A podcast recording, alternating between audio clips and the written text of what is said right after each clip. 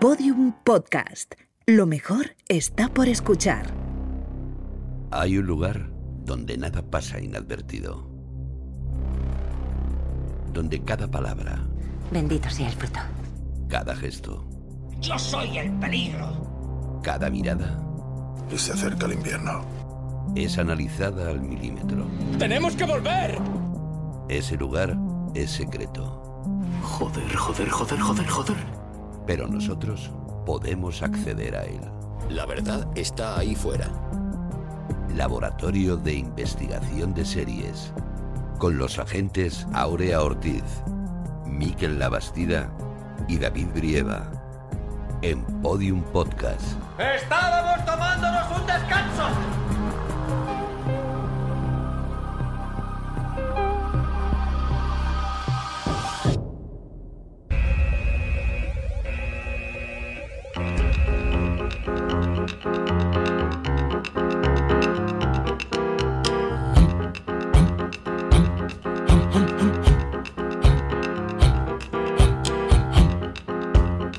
If I held my breath on you, I would have died a thousand times.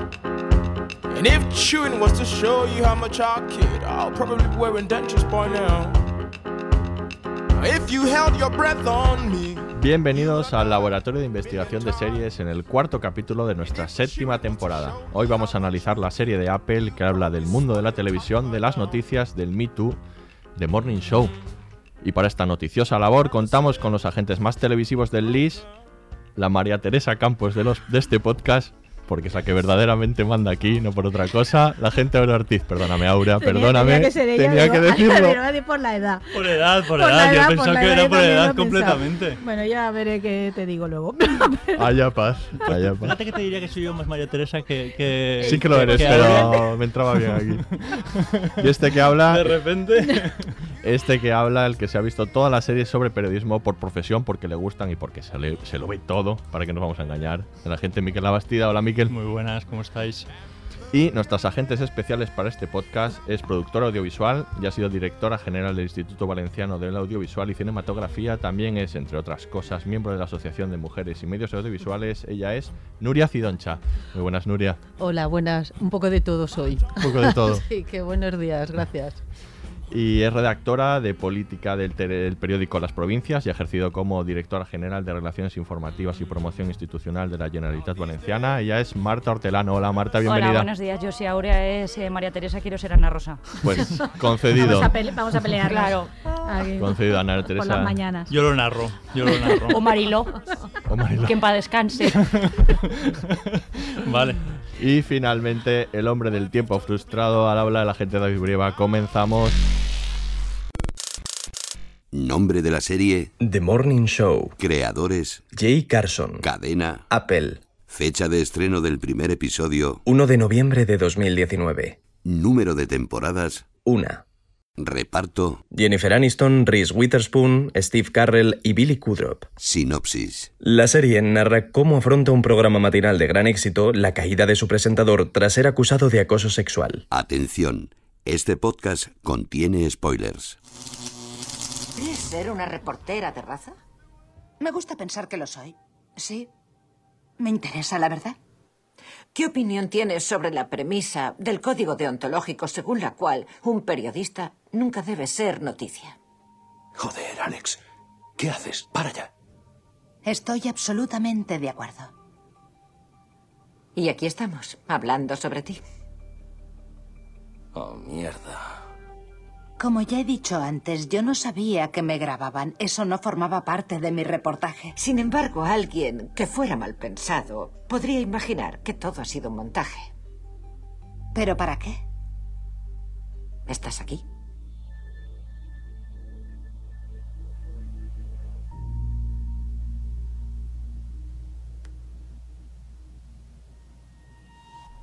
Hay personas que no son tan mal pensadas. Yo diría que son la mayoría que creen que las noticias están cambiando. Y están cambiando porque las personas que daban las noticias, que se consideraban tan honradas, decentes y de confianza, por lo visto en muchos casos han resultado ser unas hipócritas. Y como consecuencia creo que la gente le pide más transparencia al periodismo. Quieren conocer a la persona que hay detrás de la fachada.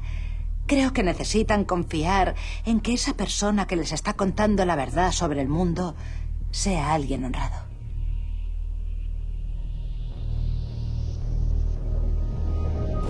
Como tú.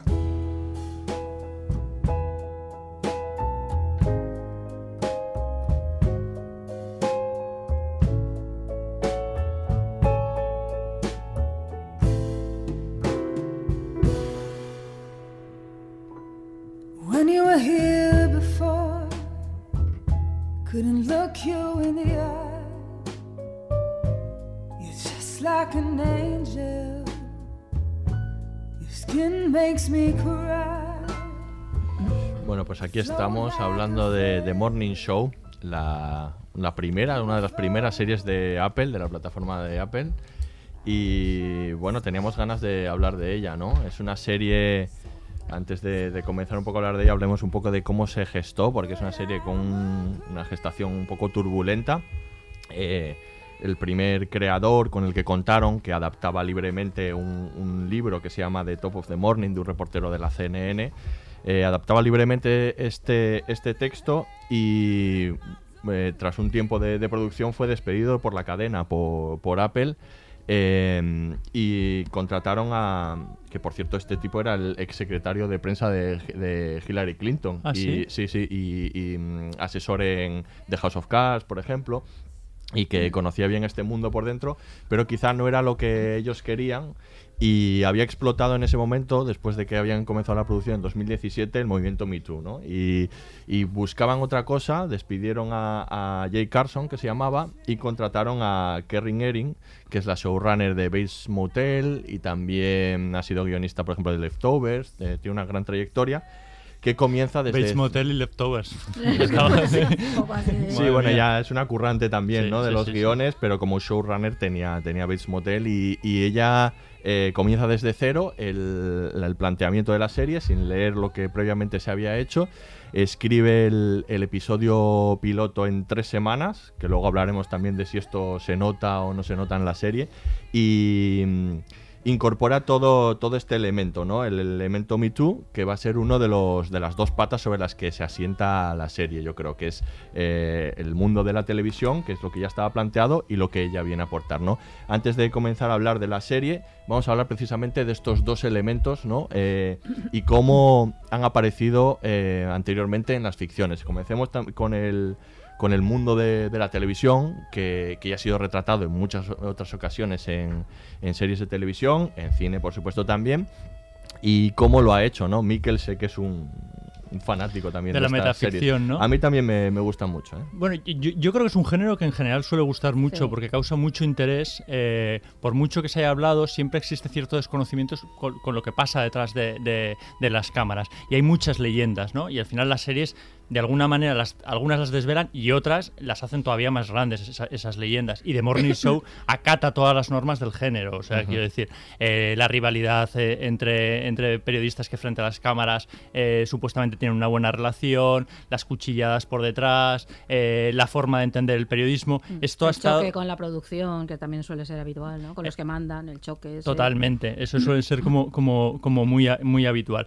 Y eso se se ha, se ha hecho habitualmente, pues lo vimos en, en, en Unreal, en, The, en The Hour, en Murphy Brown, que yo creo que Murphy Brown es como el gran pri- primer referente ¿no? de este, Bueno, de pero este tipo. estado la chica de la tele, lo que Sí. pasa es que era distinta, porque la tele ya empezó en sus orígenes. Claro, pero Murphy Brown sí que era un, pe- eh, sí que era un eh, programa informativo. Eh, lo que desvelaba, también era, era de otra época, ¿no? Eran, eran los 80, una mujer de, de 40 años entonces, mucho más mayor en, en la, en, en la secuela. Eh, no existía el movimiento Me Too, pero en ella ya se hablaba de la sororidad entre, entre, entre mujeres. O sea, yo creo que ella ya apuntaba muchas, muchas maneras. Y luego yo creo que tiene un apartado especial, Aaron Sorkin, Sí, claro. que se ha inventado el, que el mundo de la televisión podría ser Es así. imposible no hablar de este tipo de ficciones y no aumentar a Aaron Sorkin, ¿no? Que es probablemente el que las ha definido. De hecho, yo Bueno, creo que en- el que ha definido la teoría de lo que debe ser el periodismo. eh, pero pero un- una, una forma de hacer este tipo de series que yo creo que en parte imita The Morning Show, sobre todo en el primer capítulo. Ejemplo, estos diálogos. Bueno, ya sabemos que, que, que en Aaron Sorkin son gente hablando muy rápido por Gente pasillos. rápido y el idealismo. que no sé, el idealismo. Son y dos que- ingeniosísimos siempre y- en el y mundo de gente muy Sorkin, ingeniosa, ¿no? Muy tal. Yo Morning Show, fíjate que me parece que tira mucho por lo espectacular, Sí, pero lo veo no. mucho más real. O sea, Aaron Sorkin siempre lo veo tan artificial como ese mm, periodismo impoluto. Y Aaron Sorkin, recordemos que son de Newsroom, Estudio 60, Sports Sobre Night. todo de Newsroom, Night, ¿eh? ¿no? Sobre todo de Newsroom, que es, me parece la, la más amada y odiada. petarda de todas. eh, Pero la amas un poco también. No, la yo amas. Newsroom no, me dio mucha rabia. Marta pues, ha puesto cara de que no. No, es que no me gustan mucho las series de periodismo. Ah, mira, mira. la periodista que no le gusta la serie de periodismo. No, porque, o sea, prefiero ver eh, ficción, o sea, de cosas que quiero imaginarme que son diferentes, porque yo no me siento nunca identificada en las series de periodismo. Pero nadie se siente identificado con las ficciones que le representan. Ya, ni los abogados, pues, son esto, ni los médicos. Por eso a mí me gusta ver series de médicos, de policías, pero no me gusta ver series de periodismo. Pero eh, esta serie sí que me ha gustado, por ejemplo. Pero porque no la veo una serie de periodismo. Pero de Newsroom. Eh, Solo de periodismo. De Newsroom, eh, una de las, yo no la vi, sí que vi algunas, o sea, la conozco perfectamente, Ujú. pero no la he visto, pero una de las críticas que se les hacía es el papel de las mujeres. Sí, ahí sí. sí. Vale, totalmente, sí, sí, Vale, sí, vale, sí. que eran como que... Y con que parece- y con razón. Y con mucha con razón, sí, No es lo que mejor escribe Aaron Sorkin, no. Los Vale. papeles de mujeres ahí son tremendos. Ya, Sí. ya le pasó, ya le ha pasado en, en ficciones anteriores, Sí. incluso en el ala oeste, Casa, eh, Casablanca, pese a que luego tuvo una jefa de prensa que era Maravillosa, maravillosa, sí. Jota, sí. pero es verdad que se curran mucho mejor los papeles de hombre. Sí. Y, el- y las mujeres siempre suelen estar por debajo de, de- de los hombres, a sus órdenes, eh, en-. Lo intenta mejorar, porque en The Newsroom le intentó mejorar, porque recibió muchas críticas, pero no le salió. No, no, No lo salió. Yo conozco que en Newsroom hay cosas que me gustan mucho. Tengo ahí una relación amor-odio. Hay Mm, momentos que dices, pues mira, me gustaría que el mundo fuera así, que la gente fuera tan ingeniosa. Pero es que y tú eres así de idealista, claro. hay, el- pobre, el Don Quijote ya de- de los claro, podcasts, sí, claro, efectivamente. Mola, mola, claro. sí, ya sé que es falso, pero mola. Sí, no está mal de vez en cuando pensar que algo es así. Ujú. Que Bueno, somos luego tan hay- ingeniosos todos. Luego está el tema ese de la televisión dentro de la visión y lo que decías tú, ¿no? Esto de, de verla, ¿no? Unreal a mí me gusta mucho porque te cuenta las entrañas de un reality eh, que, por cierto, la creadora trabajó Claro. en muchos años en The Bachelor, o sea, que, Sí, es- sí. que conoce perfectamente cómo funciona. Era ese una mundo de- killer, que, es, lo, una- que, es sí. lo que se entiende detrás de la televisión y que de hecho en esta misma serie hay un momento dado en que está hablando Mitch con Hannah Sí. y, y él le recuerda lo que, lo que haya sido, cómo convencen a algunos invitados para que vayan a la televisión. recuerda lo que es la killer. Pues Killer es precisamente, es, pues a, a eso me refería, ¿no? Que muchas veces para convencer a invitados, o sea, hay que ser despiadado, hay que eh, en- engatusarles de, de mil maneras para que parezca sí, sí. se- eh, que va a ser la persona más importante ahí delante de las cámaras, eh, utilizar recursos por bajos que sean, sin importante y sin importarte las consecuencias que eso vaya a tener después para su imagen y para su, su futuro en general, con el fin simplemente de que cuente su historia, eche sus lágrimas o destape su drama enfrente de la, de la televisión. Sí, esta serie... ¿Cómo, Entonces- cómo no va a fascinar ver un mundo así? Claro, Sí. en Unreal es directamente eso, ¿no? Pues Claro. encima con el mundo reality show por medio. O sea, Sí, sí. es lo más. Es una serie ¿No has visto Unreal? No. recomendable, Pues, sobre todo la primera temporada, ¿eh? muy bien. Y bueno, pues de todo eso se va a nutrir eh, la, la serie de Morning Show. Y el otro elemento, que es el que había incorporado Kerrin Ehring, es el movimiento Me Too, que no aparecía en, en origen, pero ya decimos que en 2017, eh, que es cuando se empieza a producir esta serie, había estallado, ¿no? Y, y ella lo incorpora y, y- y entra a formar parte de, de una corriente que en, en las series de televisión actualmente estaba bastante en, en boga, ¿no? Que es que aparezca eh, estos temas aparezcan en muchas de las series que en muchas de las que ya hemos hablado aquí en el podcast, Sí. como por ejemplo The Good Fight o bueno, no sé, en, en Anatomía de Grey incluso. Bueno, de ¿no? esa no hemos hablado, No pero casi. hablar, pero hablamos, Eh, en hablamos siempre. Hablamos siempre. No, dedicáis a mí. En todas, ¿no? En, en Creedme, incluso. Sí, Bueno, Creedme que hablamos, Muchas, sí. está ahí, claro. En The Affair. Sí. En Succession. Sí, sí, sí, ahí es está. verdad, es verdad que también. también hablamos Sí, sí. de ello. Sí, ahí es hombre, muy es que es un poco inevitable, es que ha sido, eso ha sido un... La voz más alta que estábamos Sí, comentando claro, esa que, que de- directamente ¿no? es el caso de Robert Ailes, ¿no? Mm. Tú esta sí que la has Igual visto, que el ¿no? escándalo, sí. ¿Y qué tal está? A mí la serie me impactó bastante. Lo que pasa es que lo vi muy centrada todo solo en el papel de Russell Crowe, Mm. que roye el aire. Y entonces se me, los personajes se me disipaban.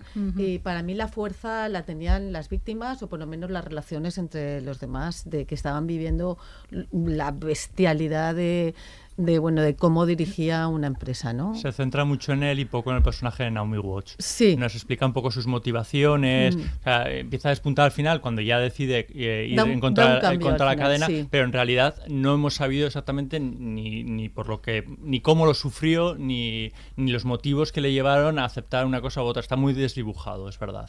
Hay como mucha desigualdad incluso. Yo la película no en la he visto porque se, se ha estrenado justo, eh, justo a la vez, pero yo no, sí. la, yo no la he visto. La serie está bien, tira un poco de efectismo y es verdad que el personaje de Russell Crowe está muy bien retratado, es un Está gran depredador es un- y nos recuerda a muchísima gente, incluso Ujú. con gente con la que seguramente todos hay- hayamos estado en, en- en alguna ocasión. Hombre, es que casos de estos, en realidad en las series como en la vida, claro, es como se han existido siempre, solo que no se planteaban. Muchas series han planteado estas cosas como parte de tramas normales o, bueno, las tramas habituales de una serie. El problema es que ahora, claro, se hace muchísimo hincapié en ellas. Y se introduce, estaba pensando el caso de Anatomía de Grey, para que me critiquéis un rato. No, pero es que pensaba que ahí pues, justamente lo que Todo se... está dicho en la Anatomía de Grey y los todo, Simpsons. que lo sepáis, Simpson. que lo sepáis, todo. sí, y más pero que con seguirá. bata. Ahí estamos. Eh, eh, bueno, porque por ejemplo ahí plantean el caso eh, con un, un personaje que no, que no había existido, bueno, que, que no, que está muerto de hecho, pero que es un gran filántropo. Claro, está muy bien planteado. Es alguien que tiene una imagen absolutamente positiva y de pronto se descubre que el tipo era un depredador sexual, ¿no? Y esto afecta al futuro del hospital, a toda la gente y tal. Y es, me parece interesante ese planteamiento de no es alguien de quien se lo esperan, parece que no Pero en todo- The Good Fight pasa en The lo Good Fight mismo. lo mismo, que me The gusta mucho Fight ese cruce de ser alguien de quien no de que no te lo esperas, porque es verdad que en el mundo real yo creo que todo el mundo hemos conocido gente así te lo esperas, pero sobre todo estos casos, ¿no? Como está pasando con muchos famosos, ¿no? Que están ahora en esta en esta tesitura, ¿no? A mí me gusta mucho de- eh, en las series, me gustó mucho en The Affair y pasa también en The Morning Show eh, el tratamiento de las mujeres que no han sido víctimas directas, Claro. pero que sí que han sido víctimas colaterales. Inc- eh, bueno, que han ejercido el papel de víctimas colaterales y de cómplices, que es un poco lo que le pasa al personaje de, de Jennifer Jennifer Aniston. Quiero decir, ha sido cómplice durante mucho tiempo, pero además, quiero decir, todo esto le está repercutiendo, con lo cual es una, es una víctima. Y en The Affair pasaba un poco también con el personaje de la, de la exmujer. Al final, pues salían, pues si no habéis visto la última temporada, como muchísima gente, aunque la serie es estupenda, eh, salían acusacio- acusaciones contra Noah, el, el- el protagonista, y la exmujer le defendía hasta el final, hasta que era la hija la que le abría los ojos y le decía, mamá, es que tú también has sido víctima de esto y no te das cuenta y que con tu silencio has sido cómplice y has propiciado que otras eh, mujeres pues lo hayan, lo hayan padecido. Entonces esa, do- esa disyuntiva me parece que está muy bien retratada en, en The Morning Show y también lo vi en, en The Affair. Es que yo creo que un tema central y creo que las series y las ficciones contribuyen mucho a, a plantearlo es que esto es sistémico. O sea, esto no son gente aislada, tipos aislados que están ahí o situaciones concretas que se dan en según qué, es que es sistémico. Es que forma parte de las estructuras jerárquicas, forma parte del mundo de la empresa, forma parte del mundo de, de todos los mundos. Y, y claro, todos somos, eh, podemos ser víctimas y cómplices a la vez. Es que esa complicidad ha existido siempre. Yo creo que con todas las oficinas se sabe quién es el tipo que manosea, que Es intenta pero es. Es que es así. Yo esto lo hemos visto todo. Yo lo he visto en departamentos de universidad, en muchísimos sitios. Y esto está, y todos lo, y lo sabes, y, y las mujeres establecen ciertos códigos de no te acerques a ese tipo, ¿no? Yo he Sí. vivido eso de no, este no, cuidado con este tipo, ¿qué tal? Lo sabes, y lo que pasa es que siempre Los se ha hombres y mantenido. las mujeres Los lo hombres y hemos las- sabido, no, sí. pero con las. Sí, Ya, exactamente. pero es que Entonces yo creo que las series también la contribuyen a esto. participación masculina y quiero decir que los No, hombres no, y las totalmente. mujeres hemos sido cómplices. No, lo- muchísimo. Sí. A mí, por Pero ejemplo, es- perdona, Marta. A mí, por ejemplo, me ha, parecido, me ha hecho sentir incómoda la serie. Me ha Mm. entretenido mucho, que es un poco frívolo decir que una serie de ese tema me ha entretenido, pero es verdad. Pero eh, por momentos, cuando he acabado un capítulo, yo mm, me he quedado muy pensativa, he reflexionado mucho porque me he visto reflejada Claro. en muchos personajes. En ninguno eh, es- que ha sufrido abuso, por ejemplo, pero sí como, pues lo que estáis diciendo, de decir... Igual yo he visto esto y he hecho la Sí, vista gorda, o, esto es eh, realmente un caso. gracia. He reído una gracia. O, sea, o, claro, pero o sea, esto es abuso. eh, entonces, a mí la serie me ha servido un poco para hacer pedagogía de eh, revisar un poco mis propios conceptos de qué pienso yo que es un exceso y qué no. Ujú. Yo- yo- hay un, término interesante, que, que- pues es que- que en la serie se maneja, sobre todo al final, lo de la cultura del silencio. Sí. Y a mí ya me ha pasado con, con otras series, pero con esta yo me he sentido completamente identificada. Y yo puedo decir, estoy, vamos, ahora más convencido que nunca que he participado muchas veces en la cultura del silencio. Pero es mm, a veces, seguramente muchas veces involuntariamente y muchas veces eh, sin haber eh, presenciado casos, eh, yo vamos, no he sido eh, testigo de ningún caso flagrante, pero muchas veces eh, simplemente me, deja, me he dejado llevar, como decía Jennifer Aniston, esto era una cosita de machitos y, Sí. y no le he dado ma- más importancia, o sea, no me he parado a reflexionar, pues seguramente todos muchas veces hemos estado en esa dinámica. Pero porque el abuso Pero- está interiorizado, ¿no? Perdón. sí. No, que es que, ¿cómo no va a ser así? Si desde que somos pequeñitos el cine, cuando vemos películas, yo me he estado viendo ahora, eh, películas que han ganado el Festival de Cannes, por ejemplo, es que es- todos eh, se ríen las gracias de los machitos. Son depredadores, unos simpáticos, otros más, más bestias o como lo que diferentes tipos de depredadores, pero han estado ahí y lo estábamos normalizando. Sí, pero, pero las Mujeres canciones, también, ¿eh? Sí, sí, no, no, sí, sí, me sí. refiero a mujeres, hombres, por supuesto. No, quiero decir, cuando Sí, sí, hablo en general es en general, o sea, pero es que en la, eh, venía hacia aquí tal y digo, pero es que las canciones de, de la gente, o sea, de los cantautores y cantautoras, que hay cantautores la mayoría, también nos, Sí. nos mandaban esos mensajes que nos hemos criado entre poesía depredadora. quiero Sí. decir, Sí, que sí, es sí. ¿Qué concepto este de poesía de ¿Cómo no vamos a ser así? Quiero decir, ¿cómo Sí. no? Ahora que, Sí, claro. de eso, qué bien que haya venido el Me Too. Oye, Ajá. Sí, sí, no, claro, absolutamente necesario, sí, sí. Claro, Sí. Está en la cultura popular y, en, por supuesto, en el cine y en la televisión, y eso hace que estas series sean importantes Sí. a la hora de contrarrestar, ¿no? También. Que forma parte del parece- sistema, forma parte del sistema en el que vivimos, eh, forma parte de ese abuso, porque esos abusos se dan en lo sexual y se dan en muchísimas otras cosas. El abuso laboral es constante como tal y eso también está normalizado. Entonces, claro, ahora se ha desatado está Es- el mito afortunadamente y se están poniendo rostros y palabras y historias. Bueno, y, es y estos días también el solo sí es sí, que para mí es también clave en la serie porque Claro. no hace falta... Claro, es un debate que yo, por ejemplo, mm, personalmente nunca me he planteado a fondo de solo si es sí, no es no, mm, cuál es exactamente el límite, dónde está la frontera. Pero en la serie, para mí el episodio que están en Las Vegas, que, Sí. que- en el que pasa todo, Qué bien contado está que eso. está fenomenal, Mm, sí. eh, para mí ese episodio es clave para poder defender la teoría de que solo sí es sí. Buah, totalmente. Porque en ningún momento eh, Hannah, es Ha- no, es Hannah, Sí, sí, sí, sí, es Eh, Hannah, es ella, Hannah. ella no dice no, pero tampoco dice sí. Claro.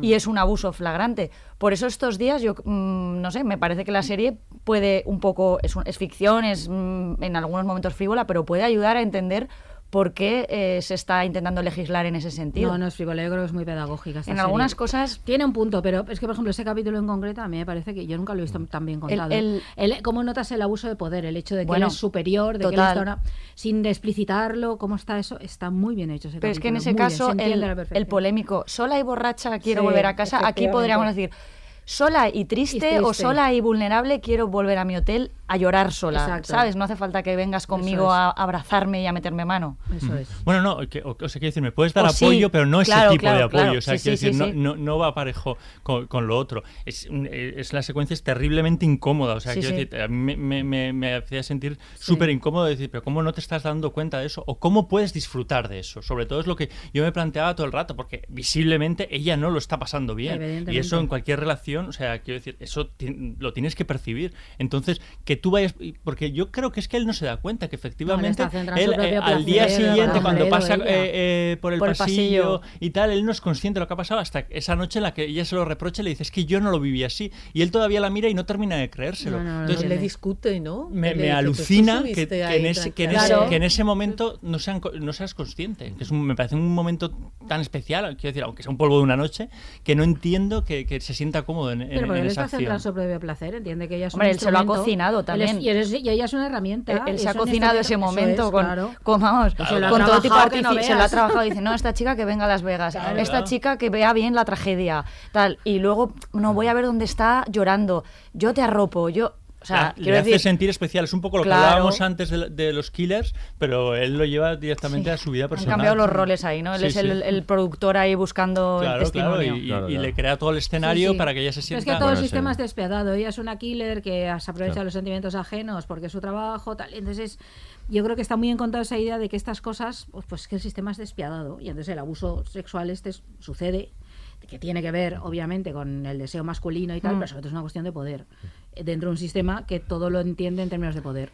Y en algunos momentos incluso, eh, perdonar por a mí, ella mm, me llegó a desconcertar un poco porque por momentos yo empaticé mucho con ella, decir, pobre chica, luego la odié un poco porque dije, ¿cómo? pero si estás un poco tú también ahora beneficiándote de lo que te está pasando y luego evidentemente ya terminas arrasado sentimentalmente de decir, "Puf, Vamos, vamos Pero- a pero- dejar ese momento No, para no más entrar, adelante. a Sí, entrar. porque creo que hay mucho debate. ya te veía. No, no iba a entrar, no Hay- iba a hay entrar. mucho debate. Vamos, luego. vamos a escuchar ahora un corte de la serie y seguimos hablando ahora de Morning Show.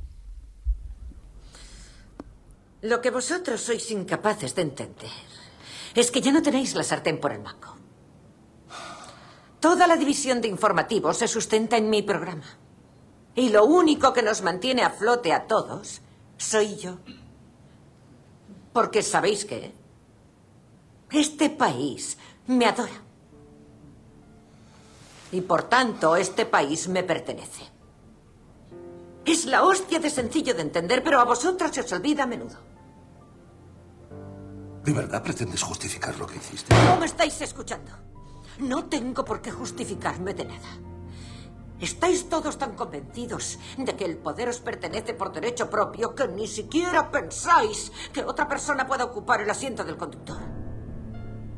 Siempre, siempre hay que andar con mucho cuidado con vuestros egos de machitos para no reventar la preciosa burbuja que os protege. Pues sorpresa, la estoy reventando.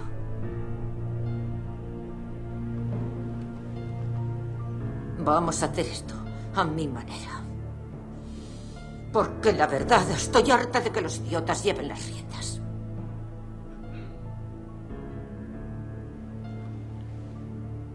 No es la disculpa que esperabas.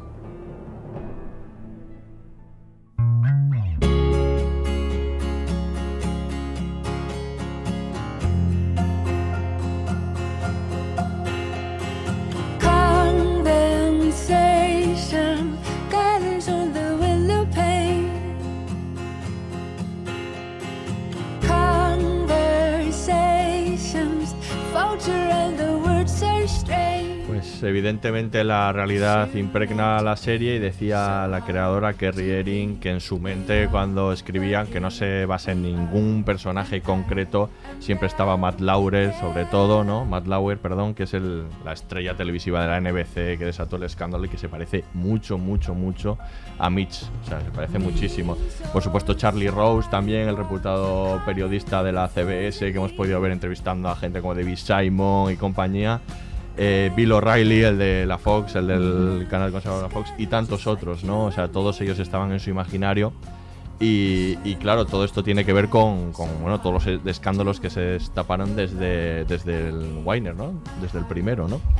Y, y claro, esto, todo esto pone en cuestión pues los, el sistema no solo de dentro de la televisión, sino el sistema jerárquico habitual en las empresas y, y en sobre todo en Estados Unidos, que es donde comenzó el foco, pero que es absolutamente global, ¿no? Sí, Estábamos comentando ahora fuera de micro que esta idea de que los, que los llevan en coche.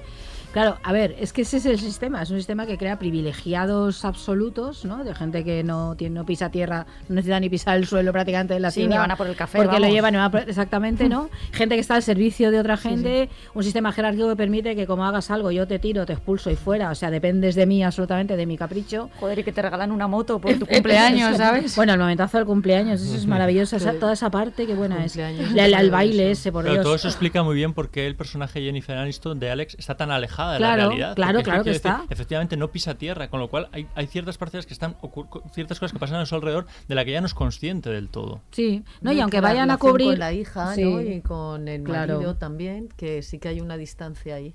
Enorme. Claro, y luego cuando van a cubrir las noticias, claro, van ahí, lo sueltan ahí, crean un plato inmenso. Pues esto flipaba con todo el, fl- el plato que crean cuando van a. Parece a- un hospital de a- campaña, a- eso, es a Las. Vegas, a los A Los incendios, Ángeles, a Los. Ángeles. Sí, los y luego, claro, están ahí, lo sueltan, dicen algo y adiós. Puede que en el momento les afecte un poco, ay, pobre gente, cuántos muertos, y al adiós, al hotel de lujo. Claro, es que es un mundo absurdo, ¿no? Y entonces, claro, de ahí, yo creo que eso, a mí me gusta mucho en la serie eso, eso, que hemos está explicado desde lo general, desde lo sistémico, desde no es un caso aislado, es que es toda una cultura que es así, funciona Claro. así, donde favorece la existencia de depredadores de todo tipo, sexuales y Bueno, de se cualquier ve tipo. claves en la serie al final Claro. como el jefe de la cadena, Fred, ¿no? Es el que al final protege y encubre a, Ah, Claro, a Mitch, claro, ¿no? Es todo una- un Cadena trófica pura un y dura. funcionamiento de empresa, Efectivamente. puramente, ¿no? Que al final favorece, la- favorece el abuso, Bueno, ¿no? De la porque si cae el programa, ca- si cae el presentador, cae el programa y si cae el programa, cae la cadena, según Es ellos, dinero, ¿no? es dinero, Entonces, efectivamente, claro. que sí. Todo, todo, Entonces, todo no, es no son así. personas, o sea, eh, eh, ahí directamente se miran las cifras. Las víctimas, pues eso. Claro, son- de hecho, creo que hay un momento de la serie que decía, por el final que decían algo así como queréis utilizar el programa como una bomba de relojería contra la cadena. Y al final la cadena es contra el sistema. Claro. Otra cosa muy interesante de lo que plantea la serie sobre todos estos casos que ha habido, ¿no? Es que el, cómo coloca este otro a este otro personaje que es el director de cine, que es el que le Oh, hace la me fiesta, ¿no? Y esta conversación Buah, demoledora, me absolutamente encanta. demoledora, uno de los mejores es momentos eso, de la Qué serie. viscoso es, ¿sabes? que es cuando ellos dos esa cuando ellos dos están como contando este proyecto que tienen totalmente descabellado Vamos a hacer un para hacer un documental, sí. para poner en valor sus ideas El contra Me Too, ¿no? y cómo y cómo este desarrollo de, de la teoría ¿eh? de Me fascinó Bueno, esa es conversación fascinante. y me Sí, sí, descolocó. sí, sí, esta teoría de las dos oleadas, Sí. ¿no? De cómo los primeros Me eran los grandes depredadores sí. y luego él es, es otra cosa, ¿no? Porque tú eres un depredador, ¿no? Y hay ese momento en el que también él se da cuenta de hasta qué punto el otro es un depredador y empieza a ver un poco, un poco mínimamente lo que él también es, que, que luego veremos a lo largo de la serie, porque también es un planteamiento muy interesante el de la serie, el que hace de Mitch, ¿no? Como Total. hasta ese capítulo en el que te revela el- la parte anterior, te plantean un personaje muy carismático, como son muchos de estos Claro, depredadores, por es. otra parte Sí. Pero en el que al no conocer ese pasado, bueno, te puedes plantear hasta qué punto, ¿no? Los otros tienen razón o él, Sí. hasta que de verdad, hasta que de verdad ves, ¿no? Lo que es el monstruo que es este Bueno, hombre, ¿no? hasta es que él- él- ese es un primer momento en el que él se mira en el espejo y- Claro. y, ve el monstruo el que es y lo ve, claro, mucho más grande, deformado por la figura de- de- Sí. del otro, que habla, vamos, de una manera aparte sin ningún tipo de, de pudor ni, ni, ni de culpa. Entonces es que eh, ese momento en que nosotros como espectadores lo descubrimos, él es de este descubrimiento también para, para él, porque repito que es que Mitch no es consciente hasta, hasta el fin, hasta que le No, no acusan de que a él ha cometido ninguna barbaridad. El otro le dice que si podían contar con Cosby para el documental. Sí, sí, pero sí, bueno. No, es que esa conversación es brutal, es brutal eh, totalmente. Porque claro, tipos así existen, es que claro, los ves ahí, yo creo que está muy bien por...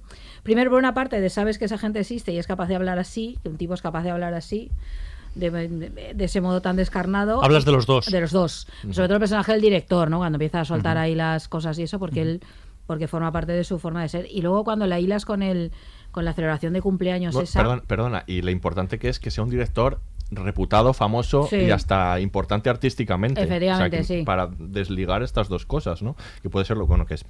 No sé hasta qué punto es Polanski o, o se parece Sí, a Polanski. pero ¿no? tiene un Pero punto bueno, ahí, para- ¿no? Sí, yo creo que recuerda un poco, ¿no? Y el, concepto que, que Mitch dice es que yo voy a caducar como presentador, nunca nadie vuelve a ver las noticias, eh, a los actores y directores luego os vuelven a buscar en el cine y siempre quedáis vivos y yo... eh, como no puedo morir, mi momento no puede pasar.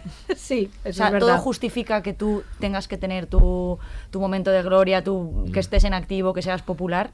O sea, me parece terrible. Pero es que Mitch durante mucho tiempo es la definición perfecta de profesional exitoso. O sea, Claro. quiero decir, y todas esas conquistas van aparejadas durante mucho tiempo, quiero decir, eso lo hemos visto en las revistas, lo hemos visto en entornos laborales, quiero decir, el que más ligaba, aunque ligase de, de- de- de maneras Mm.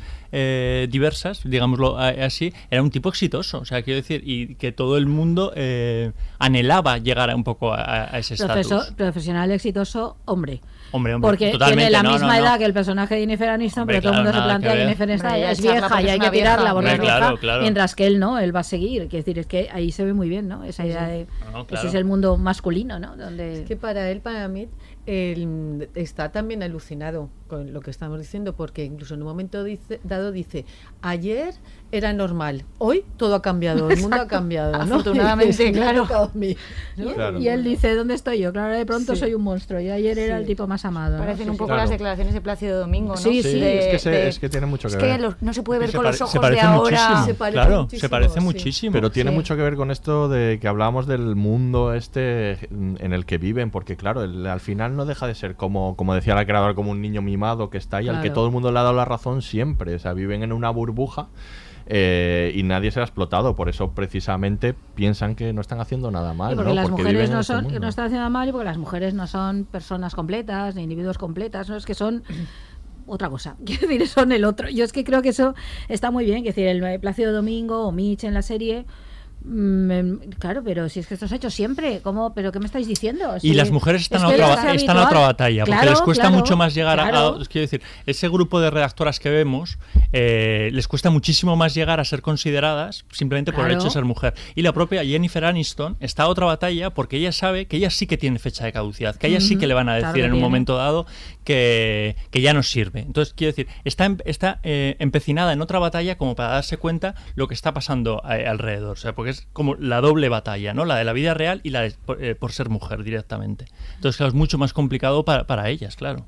Y yo pienso que también tampoco se daba cuenta que eso no era eh, no estaba bien, quiero decir, que también estaba normalizado, que era incómodo. Sí, sí, normalizado que, sin no, duda, quiero decir, sí, que era sí, sin incómodo. duda, sí. Ay, pues sí, ah, pues lo ha pasado un poco mal, ah, pues no sé qué, pero no, no el sufrimiento o no la injusticia o, o el aprovechamiento tan atroz que había. ¿eh? Hay un momento Yo en que él, le, di- el que él le dice, tú participaste con bromas. Sí, y claro. ahí eh, Sí, sí, yo ahí lo vi como claro. muy, muy claro. O sea, que Sí. decir, ella ahí de repente, supongo que muchas veces trataría a esas otras mujeres con una superioridad moral Mm. sin ser consciente de lo que estaba participando. Estoy convencido, porque quiero decir. Hombre, la propia productora, eh, no, recu- no recuerdo su nombre, eh, la, una de las productoras que se había acostado con Mitch, que luego se la ponen a Jennifer Aniston de productora. Sí, Mía. Claro, o sea, es como, ¿por qué me das a mí lo que tú ya no quieres? Claro, pues a ver, si era una buena productora para el mejor presentador de la cadena, ¿por qué Claro. no puede ser buena Porque se va a productora ver para cues- ti? cuestionada por, Claro. por ser mujer y por haberse acostado con, con un tipo. bueno, ¿no? porque es, claro, pues está pestada ya. Pero es que yo creo que eso está, está- es que está tan interiorizado, pero se nos ha pasado a todas. ¿no? Quiero decir, yo que ahora repaso parte de mi vida con los postulados actuales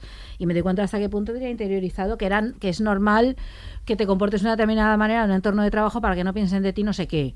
Eh, ¿no? Es, yo creo que nos ha pasado a todas, que tienes que la imagen no sé cuántos, que, que no vas por la noche por determinados sitios, has- está asumido, está interiorizado. Sí. Cuando ahora se hacen todas estas campañas, el ni sola, eh, sola y borracha quiero llegar a... eh, Es que es verdad. Es que eso estaba interiorizado. Es que Yo es ahora, que ahora yo creo que ahora- hace, años, hace hace un tiempo años te lo planteas, sí. pero yo creo que es ahora cuando muchas nos estamos planteando, o te Sí. echas la vista atrás y te das cuenta que es No que has sola. cruzado de acera por no pasar por una porque había un grupo de Sí. tíos, has, no has, deci- has decidido no ir a un sitio porque sabes que a lo mejor tal, has decidido no decir tal cosa porque no se va a tomar no sé coche en el cómo. garaje porque estaba en el tercer piso. Claro. Ah, yo no entro al garaje. Claro, pero eh, claro, yo creo que la serie refleja esto muy bien. Todo el despertar este de Jennifer Aniston de darse cuenta de que, a ver, ella podía ser consciente de la presión sobre su imagen y que ahí hay algo distinto por ser mujer. Yo creo que eso, evidentemente, totalmente. evidentemente, porque eso es así. Y ella tiene un peso que, el peso- que Mitch no tiene, porque ella es, inter- ella es intercambiable por otra mujer, mientras que Mitch es Mitch y se va a quedar en el programa. Pero todo lo demás, esto de pues el reír los chistes, o el, claro, estás en un entorno donde esto es así, y o participas o no estás en ese entorno. Y yo creo que ahí esto nos ha pasado a todos. Pero ahí a llega una, tía que es diferente a Claro, todas las demás. claro. Que es Bradley, que no habíamos Sí. hablado todavía de ella, que ella sí que lo ve todo con otros ojos. Claro, y, y hace que Porque está creada en otra generación, está creada en, en- en otro contexto completo. O sea, viene mucho más virgen de, de- Sí, a, a ese, a no ese está mundo. en ese mundo tan jerárquico porque ella forma parte de otra, otro modelo, digamos, también. No está Pero no nos olvidemos de cómo empieza a llegar ella al meollo. Sí, hombre. Completamente dirigida por ese productor claro. despiadado que hay detrás, Sí, sí, que es el que quiere en realidad, la está utilizando Sí. a Bradley. Otra cosa es que Bradley mm, vaya por otros vericuetos, pero también está siendo utilizada por, por un hombre. Fascinante. Es un personaje magnífico. Pero y la O sea, interpretación. Me vuelve loca porque Esto yo sé que toca después. esa risa que Pero la interpretación del actor. él, él está estupendo. magnético el cabrón, pero Él es magnético. el primero que cuando va a hacer la entrevista, Ah, eh. Bradley con la, con la con la primera víctima de, de, de Mitch, el que le, di- le dirige un poco diciéndole, bueno, es que no solo Mitch era el, el que estuviese Claro, claro. implicado en esto, ¿no? Que había más gente que era, que era, que era cómplice. Y ahí le empieza a, a dirigir, pero por sus propios intereses, que no se nos olvide. Y ella participa. Hombre, de hecho hay un momento en, en la habitación de hotel que yo digo, mira, otro, otro depredador, pero no, No, el tío no. Está todo el rato ahí, pues, estás todo el rato Sí. pensándolo porque te encaja. A la puerta, no, pero- también está muy bien porque, porque juega, eh, te rompe el cliché y Sí, eso a mí sí, me sí. gusta. Porque esperas todo el rato que el productor esté encima es guapo, es encantador, tiene esta sonrisa estupenda. Repeinado. Claro, repeinado, es eh, como educadísimo, la trata fenomenal y esperas todo el rato que sea un Sí. depredador. Es un depredador de otro tipo. Sí, sí. Sí, no entra en lo tipo de sexual, pero es de otro tipo. Y eso me gusta mucho que no juegue a eso, hubiera sido muy facilón. Y él no, él no está en eso. Él, Él es un aprovechado. eh, pues posible, Claro, no sé, sea- igual en algún momento puede puede que haya hecho esto. Puede no, es, hecho no en es- alguna no es ocasión. inverosímil por el personaje. Sí. Pero está muy bien, que eso me gusta mucho porque te descoloca y- Sí. y, está muy bien eso, sí. sí, sí. gusta ejercer el poder de otra manera. Efectivamente, este ya tiene a todos en marionetas. va, Es un sádico, es un súper sádico. sádico. Yo, yo es un sádico Sí, tal sí. cual. Y existen muchos Claro esos también detrás de la existen. Y televisión. están en esas de los que les llevan a- las últimas consecuencias Claro. y no le importa lo que, lo que eso puede Sí, suceder. sí, él es un sádico Ah, total. Hay casos reales en la Sí. televisión española. Yo creo que lo que es muy chulo en la serie es el modo en que casi de man- no sé, así como a ver, de forma muy completa eh, expresa las consecuencias que tiene un caso de estos. A mí eso me parece que está muy bien contado. O sea, llega un caso en el cual se acusa a este tipo y se descubre que es un depredador.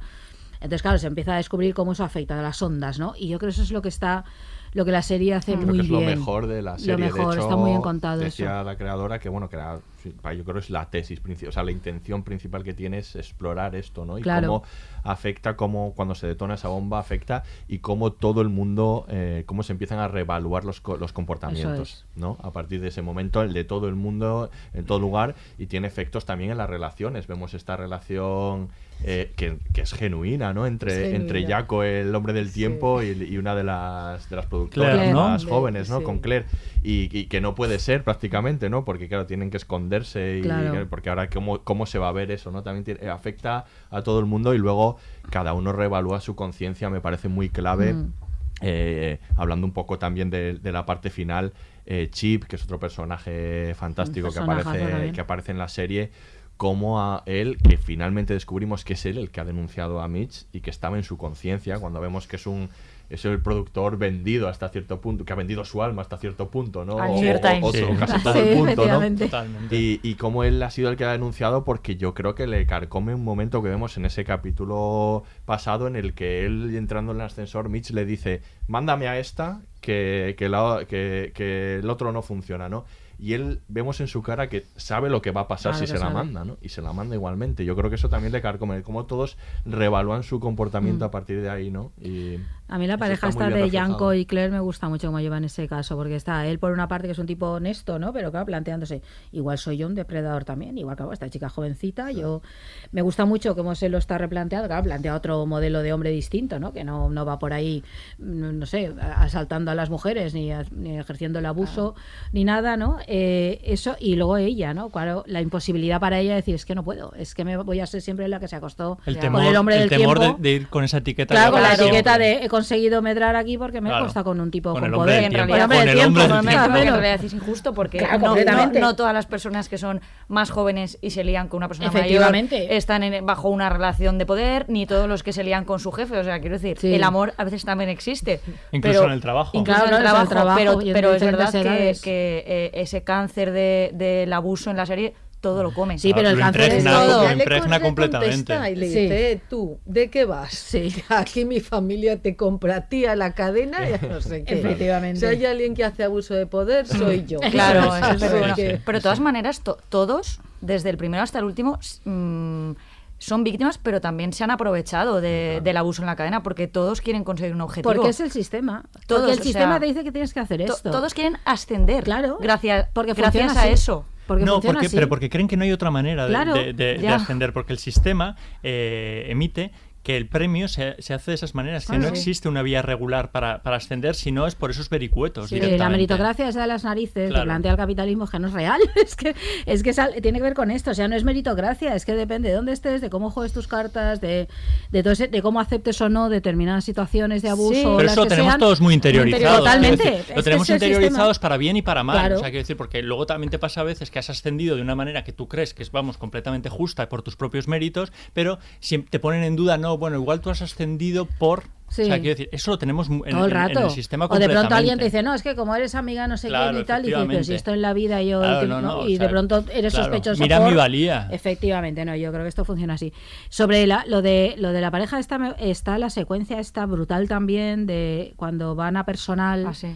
A, Ah, a sí. contar su historia, ¿no? Y el interrogatorio este que, la so- que los someten, claro que la otra dice que no te quiero contar mi vida íntima, pero ¿quién eres tú aquí para venir a decirme a mí? Necesitas que te saquemos Oh, de esta relación tóxica. sí, sí, Claro, sí, claro. sí. No, pero aparte de eso, claro, como se, hay una especie de inquisición. Claro, ese es otro efecto, ¿no? Claro, es decir, el efecto del. Me Too este es como aquí ahora nos pasamos. que Es ahora- pernicioso. Ahora tenemos que ir al máximo y es me voy a inmiscuir en tu vida. O sea, me tienes que contar todos los detalles de tu relación sexual y, y sentimental y ya valoraremos nosotros la empresa cómo es esto. Y dices, caramba, a ver, es que esto qué difícil es de gestionar, ¿no? A mí es que eso me pareció, me ponía los pelos de punta. Pues ya entendíamos todos a la muchacha esta y decía que no te lo voy a contar. O sea, que, que, que- que me estás pidiendo que te dé a ti, a la empresa, todos los detalles de esto, ¿no? Cuando en teoría eso es para protegerla a ella. Eh, Esto me pareció, esta vuelta me gusta mucho, porque claro, es como, y también demuestra la dificultad de tratar estos temas, lo complicado que es gestionarlos en el día a día y planteárselo, claro, porque no, no puedes convertirlo en una inquisición según la cual cualquier mujer, ¿no? Pa- en aras de su propia protección, ha de ser sometida a un escrutinio de su vida de su, de su vida privada, ¿no? Eh, y esto también me ponía pelos de punta. Esta Pero está tan bien hecha que lo reflejan. Ah, claro, que que lo lo sacan en la serie. Claro, es decir, claro. que no solo saca en la serie las relaciones de abuso de poder sexual o de sí. tal, sino que también sacan otro tipo de relaciones. Claro, las contradicciones que eso Sí. crea, ¿no? Sí, sí, eso está muy bien, muy bien. Sí.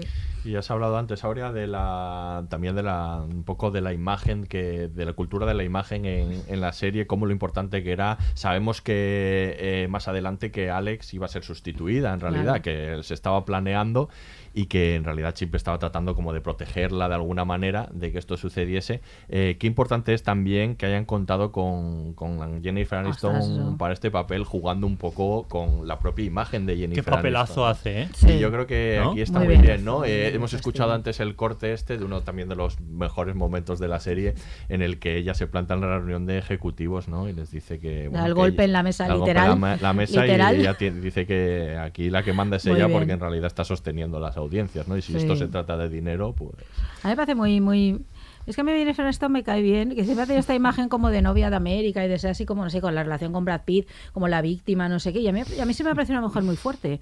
Por sus declaraciones, ¿no? Es verdad, por Que el me- no, pero sí siempre me, me ha vuelto muy loco eh, eh, esa movida y la gente que la haya convertido en la víctima Claro. de América. Esa, que la gente se vuelva tan loca con esa Sí, relación. pero cuando fuera, ella siempre ha me tenido una imagen muy risa. distinta. Ella siempre, hasta, no sé, que ella, eh, no sé, tiene su propia vida, para sus declaraciones normalmente suelen ser muy en la línea de yo hago un poco lo que quiero, déjame, es- no sé, me, me Mm, llama la atención sí. y me parece genial que haya eh, elegido y producido esta serie, ¿no? Que porque ella es productora junto con Reese Witherspoon, Sí. ¿no? Eh, que es un personaje que juega mucho con su imagen, es, es, es estupendo que sea ella Mm. la que se enfrenta a eso porque se le ve la edad, se le ve, se le ven las marcas en el rostro del paso del tiempo, de operaciones, ¿no? Porque se la ve que obviamente de lo que, lo que ella ha hecho también por mantener esa imagen.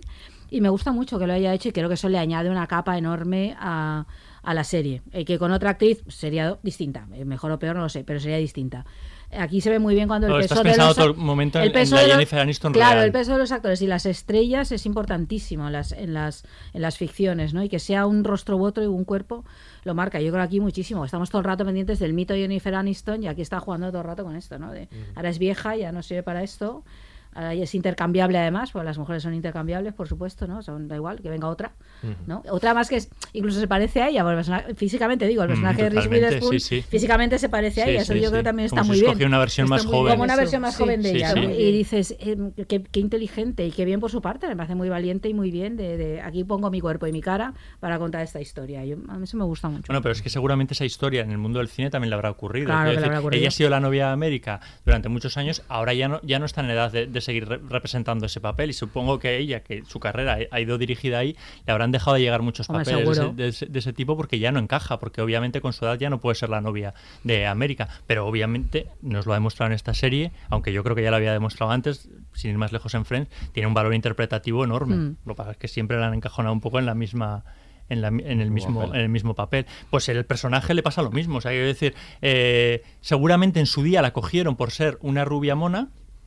Y Claro. y, nadie pensó en su potencial periodístico. Entonces, cuando caduca lo que ellos creen que es ese, esa imagen perfecta de, de- de belleza, pues creen que ya no que ya no puede dar mucho más de sí, porque nadie la mide a ella por su valor Sí. periodístico. Claro que ella también ha entrado en esa lógica, ¿no? Todo el rato está muy pendiente de su imagen, lógicamente, es que es está muy inevitable. desencantada, yo creo que con Claro. el propio periodismo, que eso igual lo abordamos después. Sí, ¿eh? sí, sí. sí. Mm. Pero luego está esta idea, claro, que también es central, cómo las mujeres y los hombres tienen una consideración social distinta.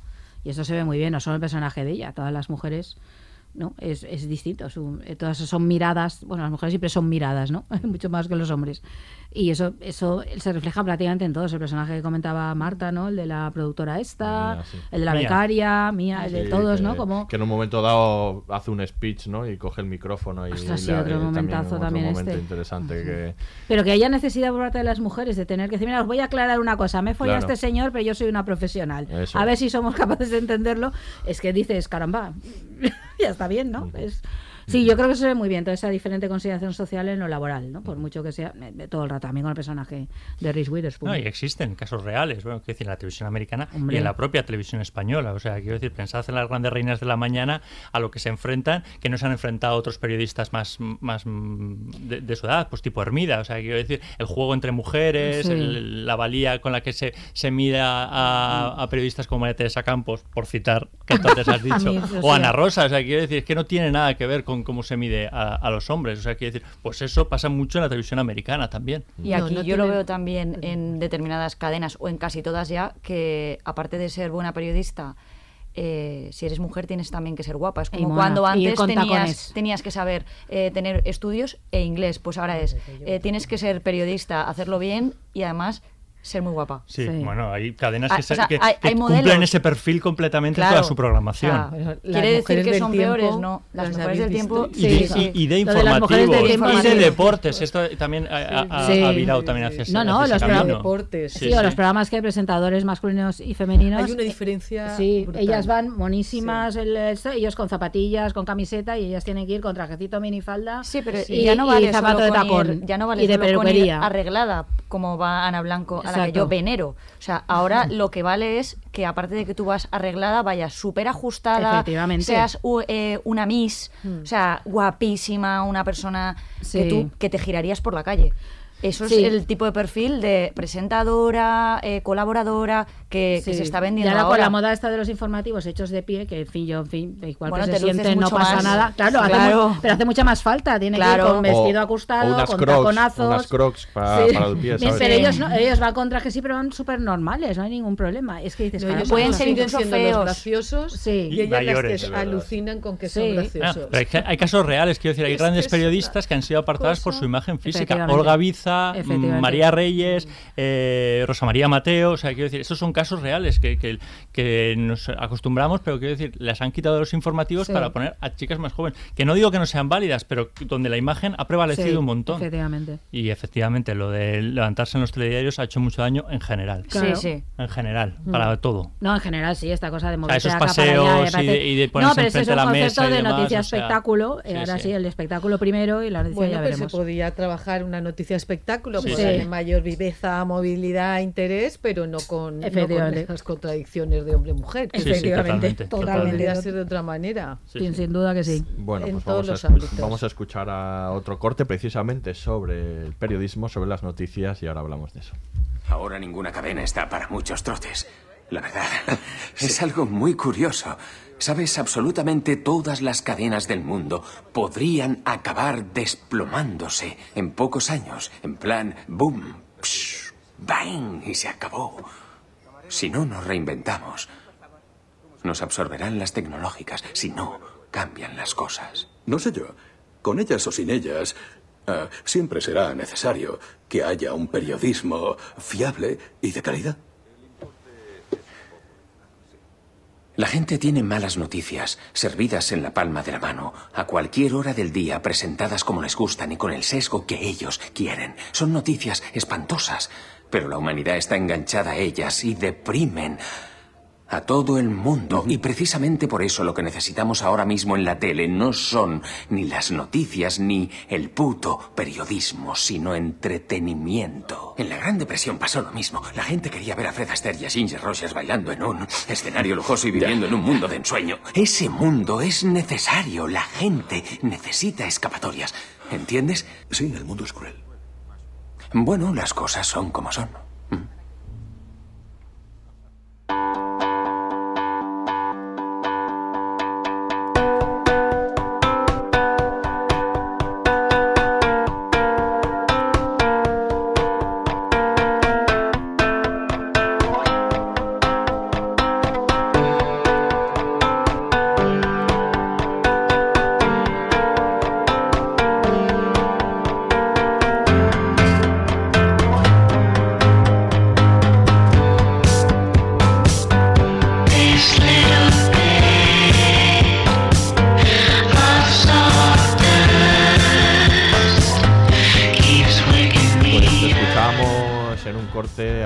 precisamente a Cory sobre el futuro un poco del, del periodismo y de, la, y, de, y de la información, ¿no? De cómo se el modelo está caduco, de cómo hay que esa discusión sobre cómo proporcionar entretenimiento, ¿no? Que es una discusión que está en la serie permanentemente. Y, y bueno, hay una visión también del periodismo en la serie, de cómo eh, funciona en el, en el programa, cómo, cómo ha llegado a ser el programa que es y el tipo de periodismo que practica. Y luego esa irrupción de, de Bradley, ¿no? del personaje de Reese Witherspoon, que tiene desde luego unas ideas muy diferentes a las que se están planteando ahí y que, y que bueno, trata de llevarlas a cabo, ¿no? Esa pelea también está ahí y hay dos retratos, ¿no? De la fórmula de hacer televisión y periodismo ahí. ¿Tú con qué, cuál te sientes más eh, identificada, Marta? Yo con Alex. sí, ¿no? Sí. Sí, sí, sí. No, cuenta, cuenta. No, vamos a ver, o sea, mm, a mí eh, yo empatizo mucho más con el personaje también porque me gusta más eh, como actriz Jennifer Aniston que Reese Witherspoon y eso que de Jennifer Aniston la verdad no conozco nada más que Friends porque me parece que luego yo creo que te lo comenté a ti un día Miquel ha hecho películas de la boda de no sé quién Sí. el vestido Mm. de Comedia 27 romántica, vestidos sí. o sea, y no me interesa pero eh, a mí en esta serie la tía me ha atrapado. Yo la he visto una tía fuerte tal que está luchando por mantener su corralito a salvo. Y ella en el fondo lo que quiere es no caducar, de decir, oye, yo quiero seguir aquí trabajando. La otra, pues es más periodista, porque eh, yo el personaje de Alex lo veo como más una presentadora, no una periodista, sino una, pues, una comunicadora. Sin embargo, la otra está súper obsesionada con la noticia, con perseguir un titular, con sacar la verdad a flote. Pues eso me parece de- idealizado, de ver porque el eso en el día a día... O sea, yo creo que la de Alex es desde el desencanto. O sea, yo, yo, yo quiero, yo ¿Con qui- quién te yo quiero pensar, más? yo con Alex. Eh, pero no, a ver, es que estás buscando el titular, David, es que eres un sensacionalista. Eso es. todo tiene todo tiene matices o sea quiero decir yo quiero pensar que Alex cuando empezó en esa profesión y en ese y en ese y en ese programa también tenía mucho interés por perseguir la noticia por dar las exclusivas eh, ¿Tú por ir más allá quiero pensar quiero pensar que sí Yo lo O sea, pienso estamos a- yo estamos hablando de coincido. 15 años es que ves ya la estás juzgando ya estás juzgando. Pero, y bueno, después no cuando está estás muchos años en el periodismo eso no quiere decir que no te muevan eh, las mismas inquietudes pero ves que es mucho más complicado. Y que a veces o sea el querer ir eh, el querer dar la gran exclusiva el gran no sé cuánto puede tener otras consecuencias. Y a lo mejor ese, esa esa tentativa que tiene Bradley de, de- de- de sacar a la luz todo tampoco es tan sano. O sea quiero decir es que todo hay que medirlo en la medida su- en la medida suficiente y es- de todos modos está muy bien y aparte yo creo que el, programa es un acierto que metan sabia nueva. A mí siempre me parece que en cualquier tipo de, redacción, televisión y radio de- debe haber un flujo entre gente veterana y gente, y gente más joven para que convivan los dos los dos estatus.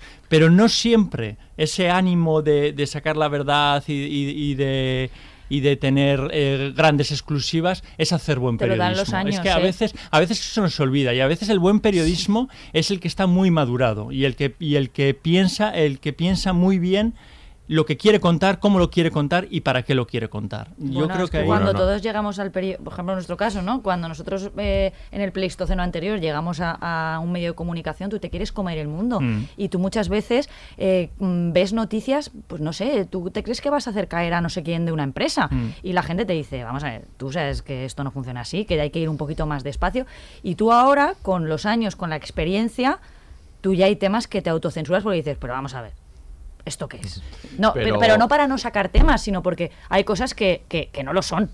Pero O- lo son, Pues a mí, para efectivamente. crear un poco de polémica, eh, Bradley la veo una tía. Yo- a mí también, sí. Claro, Sí. que- porque no sois periodistas. Venga, dadnos, dadnos, porque yo ya estaba viendo las caras como, claro, sí, tiene sí. sus problemas familiares, está ahí, se pone en la manifestación, le coge el micrófono, se tumba y, o sea, y me hace Mm. gracia ese perfil, está Es, perdida, es una periodista que lleva dos días y medio. Que, lleva dos Sí. días y medio en el periodismo y se le Pero nota luego hay pero a una- leguas. hay una Bueno, pero está bien, no pasa La nada. familia, ¿no? La Si no eres idealista familiar. cuando Llevas sí. dos días, Ella lleva el peso claro. de la Sí. familia, tú. Ella es idealista. es- Pero luego hay una sí. discusión como de fondo ideológica, ¿no? Sobre que tiene que ver no, no tanto con el desencanto como con la fórmula, ¿no? De, de lo que hay que hacer en televisión, que es la discusión que tienen eh, cuando están en, Total, sí, cuando sí. están, por En- ejemplo, en en, Los en- en los, Ángeles. en el incen- en los incendios y le dice y tienen esta discusión sobre, bueno, ¿por qué no le llevamos a la gente la realidad?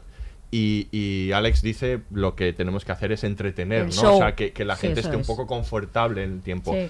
Y yo en Alex, por ejemplo, no veo, por lo menos no está planteado ese inicio de, de ella como periodista. No, yo de por otra manera. supuesto. Desde luego en la, se- en la serie no pero, está. ¿eh? pero sí que está en Chip, porque Chip sí que dice, le dice a Brady en un momento, yo era como tú al principio, o sea, yo me quería comer el mundo y bueno, luego me he dado cuenta de que la realidad es otra cosa. Y- y- bueno, y es que estoy- yo creo que esto es un- le- le- nos pasa un 95% de, los- de los Claro, periodistas. claro. Todos hemos querido comernos el mundo y después Ese- el mundo nos da una- unas cuantas tortas y ya no, no digo que Ya nos lo coma a nosotros, comer. ¿eh? Sí. Quieres comer. ¿No? Directamente. por- por eso digo, Claro. pero Sí, que sí. es- el titular. Lo que quieres es comer- te acaba No, de no. dar marcha el titular. Es muy, Es verdad, sí, es verdad. es muy entendible.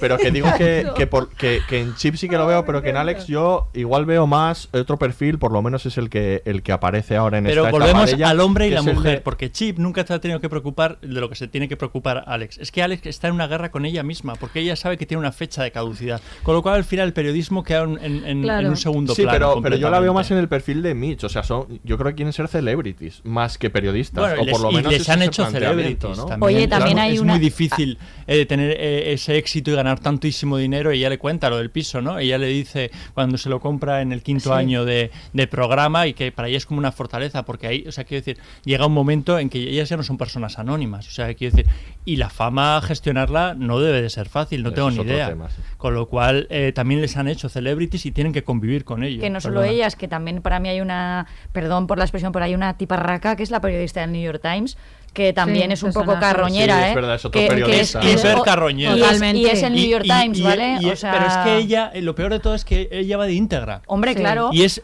hiper carroñera para mí también, porque va soltando por ahí las eh, eh, migajas para ver quién las coge, tipo buitre completamente. Claro, pero es que además no nos olvidemos el medio al que representa, que es como, bueno, el ideal del New York Times, el periódico, vamos, en el que todo el mundo quiere trabajar. Mm. Y la tía al final es cómplice, colega del director de la cadena de yo te he tapado a te ti y, él, y yo- él sí. yo te ayudé a ti a llegar tal. Eh, no, ahora no me viene bien levantar esta investigación, voy a guardarla en un cajón. O sea, ese para mí es el peor periodismo de, de la serie, Mm. no el de Alex, es el de ella. Yo lo que pasa que eh, sí que he hecho un poco en falta en el personaje de Jennifer Aniston más referencias al periodismo. Estoy de acuerdo, creo que estoy de acuerdo con lo que dice Miquel. eh, ella está centrada en su imagen, ella tal vez es más una figura de comunicadora, como decía Marta, ¿no? De... Es que igual no es periodista. No, pero a ver, se supone que hay un momento dado que dice cuando estuvimos en Chile, no, cuando, cuando estuvimos en Chile Claro. cubriendo, no sé, ella es periodista. Y yo, por ejemplo, sí que he hecho un poco en falta una mirada sobre el periodismo. Ella en ningún momento habla desde, del periodismo, nunca habla de periodismo en la serie, en ningún momento. Ella está en lo de su imagen y la comunicación, mientras que el resto sí lo hacen. El personaje de Bradley Bueno, habla, el único obviamente- momento en el que habla es el que he dicho, en, el, en, el- en lo de Sí. los incendios sí que habla sobre su visión, Ahí, que sí, es la visión sobre Sí, el entretener espectáculo, y- sí, show o la verdad. Es, ella está en la idea de me tengo que mantener, esto sí, es lo que la mueve, de aquí me van a tirar y se acaba, yo tengo que demostrar aquí quién soy, además demostrar mi valía y mi poder, claro, porque ella tiene poder, cuando da el manotazo en la mesa, es, es- es- yo tengo poder, o sea, dejaos ya de tonterías de que si soy mayor o no. Pero he hecho en falta algo de eso, eh, de, de, de- de la periodista, o sea, es periodista. ¿Vale? Entonces yo he hecho en falta algo de, de la de ese, no sé, del choque, aunque fuera al choque con el personaje de Bradley en la manera de concebir el periodismo o esa parte, ¿no? Porque entiendo que no es solo una comunicadora, alguien que elabora noticias, pero nunca vemos eso, ¿no? Ahí hay, ahí hay un Ana Rosa y un Ferreras. Esto es, ya, algo así, supongo. No lo sé, yo, yo Yo- creo, yo es creo que que es más Ana Blanco. Yo creo que está de- comunicadora. Sí, Sí. yo creo que está No, que desencantada. es Ella sabe que va a ir allí y no va a cambiar la Pero situación. eso es por el amor que le tienes a Jennifer Aniston, Miquel, pero que esto- Puede ser, puede ser. No, pero yo veo mucho el desencanto, porque yo, yo veo mucho que, que cualquier noticia ella lo mira como, sí, podemos ir y contar la- la- las noticias de, de- los incendios y trasladarlo y hacer un poquito show con todo eso, que al final la tele tiene eso, seas Ana Rosa o seas Ferreras, puedes hacer el show de, de una, de una manera diferente. Pero vamos a conseguir realmente algo. Es, es, es un poco triste, pero eh, creo que esa visión de desesperanza la tiene Jennifer Sí, Aniston. hombre, pero por eso es importante el personaje de Bradley. Súper, porque yo súper importante. reconozco que tal vez es a lo mejor el más tópico de todos, desde mi punto de Sí, vista. yo creo que es- yo creo que es el más cliché por lo que Pero estabais existen, diciendo. ¿eh? No, claro, jolín, menos mal, es que, que- que existen idealistas y gente, no sé, yo creo que es importante. Luego ya se darán Que sí, las que sí. hostias Pues de a que mí da me la vida. Sí sí. también cuando se intenta ir de la cadena, dice, Sí. estoy harta, Claro. no puedo soportarlo, sois todos lo Claro, peor". está, claro, está bien, hay gente que se ha ido. No, y hay gente que se va de Claro, los sí. sitios. Es que eso también existe. Nos fijamos en esa parte, pero sí que hay gente que hace estas cosas y me voy, adiós, y no sé qué, ¿no? Bueno, es que Sí, ella ha no removido capaces conciencias allí, ¿eh? Claro. Ella es nueva, ella no tiene nada que ver con lo que ha pasado en la Sí. cadena, ella todo lo ve Claro. con los ojos de una primera vez. de, pero ¿cómo habéis visto, cómo habéis hecho esto? ¿Cómo? Y claro, eso también es mm, no sé, un poco injusto porque ya no ha formado parte de ese sistema. Claro, yo también si llegara allí nueva diría, pero esto, ¿cómo, cómo lo habéis consentido? Bueno, Pero son a personas- veces estar dentro Sí. te hace perder la perspectiva. Sí, pero yo creo que también es, es- ese punto de vista es muy importante para los espectadores. Es un Claro. personaje absolutamente imprescindible, es un tópico de los relatos, pero si tú introduces a alguien nuevo en un mundo, claro, te permite contar algunas cosas que de otro modo es muy complicado. Claro. Y yo creo que ella pues asume un poco nuestro papel, el de no entiendo esto, parece mentira, fíjate tú qué cosas pasan, hay que ver cómo es la Y gente, que sea tal. así de, de idealista, Claro. que quiera perseguir la Claro. verdadera noticia, también es muy importante Sí, para él en que es este caso. Pero vayamos Que- al gran scoop, ¿no? Que ella quiere, la, la entrevista a Sí, Mitch, sí. que no, que yo ahí estaba todo el rato eh, pensándolo, digo. Es importante, o sea, hay que hacer esa entrevista o no hay que hacer esa entrevista. Yo estaba todo el día, todo el rato Sí. pensando como, como periodista, o sea, Sí, sí, quiero sí, decir, sí. eh, es importante, efectivamente, por eh, desenmascarar al jefe de la cadena, pero le vamos a hacer un lavado de cara al, depredador. gente, sí, sí. Y van a caer como víctimas colaterales Alex, por supuesto, y algunas de las víctimas, pues por ejemplo el personaje de El Hannah el del director, y, todo, y- sí. y otros. Entonces, y ella está empeñada simplemente por ese afán periodístico, esa, esa, eh, esa, eh, idealismo directamente, pero no sé si reposa suficiente de pensar las consecuencias y no, repo- no- reposa tampoco lo que decía lo que decía antes, que está siendo manejada por, eh, por otro hombre en este caso que tiene unos intereses meramente Sí. económicos, meramente económicos, Sí. porque en realidad él, también conocía a Mitch. de entrevista. Por eso quiero decir, todos, lo del todos. periodismo ideológico a veces hay que mirarlo con cierta perspectiva y decir, a ver, es que tu gran scoop a lo mejor no es tan gran. Yo no sé, yo estaba todo el rato pensando Sí, ¿eh? si, esa, si esa entrevista había que hacerla o no, porque veía Pero está bien muchos problemas la serie alrededor. eso, Sí, sí, sí, sí, sí. esas dudas. Pero además presiona mucho también porque el otro, si no es ahí, la va a hacer en otra cadena, que ese está ese factor también. Claro, El bueno, de decirles que si, bueno, si claro. no lo hago yo, lo, van a, lo va a hacer claro, otro. A lo esa- mejor vale esa la es la pena gran- que la haga yo. Esa es la gran excusa Claro, muchas claro, veces del periodismo actual. Es que si no, lo, si no lo hago yo, lo va a hacer otro. Bueno, también pasa con, uno de los testimonios de las víctimas que iba a ir a otra cadena a contar y, al final lo llevan allí porque el caso ha que pasado en esa cadena y tiene que contarlo ahí y, y la manipulan un poco psicológicamente para que lo cuente ahí delante de los Pero espectadores. en que- teoría, en teoría no iba a contar todo eso. Eh, eh, Bradley decide que va mucho más allá de lo que No lo decide. Bradley. Le- es, Co- Bueno. es Cory el que la dirija. Sí, y. Bradley le lleva a un extremo que está bien, pero no sé hasta qué punto también to- o sea, llevar al extremo a esa invitada que es completamente vulnerable es del todo ético. ¿eh? Ya. No, está- eso está No, no, no, planteado. O sea, claro, es verdad que está descubriendo otra faceta más allá de Mitch.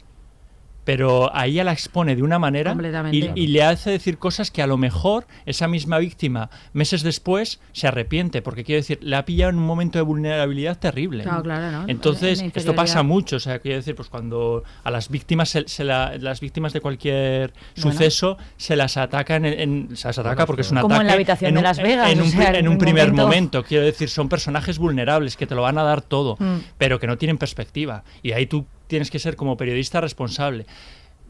Es decir, esto hoy en día es una peregrullada, porque quiero decir, hoy que hay que hacerlo todo, dar el gran titular y todo se consume su- súper rápido, parece que no tiene ningún sentido en, en tomar reposo y pensar, y pensar las cosas. Pero yo lo pensaba todo el rato, o sea, quiero decir, ahí él aplauda en un montón con esa entrevista, pero en realidad se está aprovechando de, ese- de No, de esa persona porque está con una vulnerabilidad terrible, Mm. terrible. Y me pasa con la entrevista del final de Mitch. Pero bueno, puede Ya, ser que yo sea mal un poco periodista Un también. ¿eh? paralelismo con que me salgo de, de Money Show Dale. con Sucesión, que no sé Sí. pronunciarla bien, pero es Sucesión. No, Sucesión, Cuando aquí el personaje de la hija eh, Sip Sí. eh, intenta convencer Tremendo a la momento. víctima. de- es tremendo porque es otra perspectiva de lo que es la comunicación o mm, de que lo que es la comunicación de un abuso, ¿no? Y entonces, por lo que planteabas, Miquel, de si Mitt tenía que salir o no a En ser entrevista. entrevistado. Pues desde el punto de vista de Bradley, sí. Desde esa parte de honestidad, de la parte que estamos hablando de juventud o de, eh, de lo que es eh, la- una entrevista pública, una comunicación, pero en cambio en la parte, por ejemplo, aunque sea depredador y víctima, en la parte de sucesión, de cuando sí le dice a la víctima Sí, sí, que se eh, mantenga no en en salgas, el apártate anonimato porque los efectos claro, colaterales claro. van a ser Claro. Peor que, Claro. que eh, lo que te ha ocurrido. Y entonces yo también cuando estuve viendo eh, Sucesión y cuando pensé también en lo mismo que estábamos comentando, no tenía muy claro dónde irme. No, porque No, no en, es en. Succession, Porque en es- pasa co- con Sip que, tú- que es verdad que lo que le está diciendo, pero tú sabes que ella en realidad le mueven otras motivaciones. Claro, quiere porque en otra realidad cosa. le está convenciendo porque para ganarse un punto ella dentro de la empresa y que, del y que el escándalo sí. no, no sacuda Sí. a, la, a- a la empresa. Aunque lo que le está diciendo es totalmente cierto, porque efectivamente Claro. tú vas a denunciar tú no sé cuánto, vas a tener tu momento de gloria, Muy pero perverso. después Sí, vas a estar durante años padeciendo ese momento de, de- Pero es que la realidad gloria. es así de perversa. Yo creo que las buenas ficciones como estas dos lo que nos hacen es plantarnos la contradicción Mm. y te dejan ahí así a la intemperie como espectador diciendo, bueno, es que no tengo claridad respecto de esto. Mm. Porque la vida real es así, que si la otra que va a estar, una vez se entrevista a esta mujer, va a estar todo el rato en la posición de víctima, que tampoco es un lugar agradable. O sea, vas a ser permanentemente la víctima de Mitch. Claro, es por un ser- lado, claro. por otra parte, para otros será sospechosa porque, bueno, dice, "Ah, pues te- te aceptaste, pero mira, te aprovechaste porque tal, porque conseguiste un trabajo, no sé cuántos. Es dificilísimo. ¿Qué haces? No se denuncia esto que se supone llevar a al final, es lo que estoy ahora, Archie, también es que al final las víctimas no tienen por qué ser víctimas. Quiero decir, eh, está el cortometraje este de El Sub de Sindra.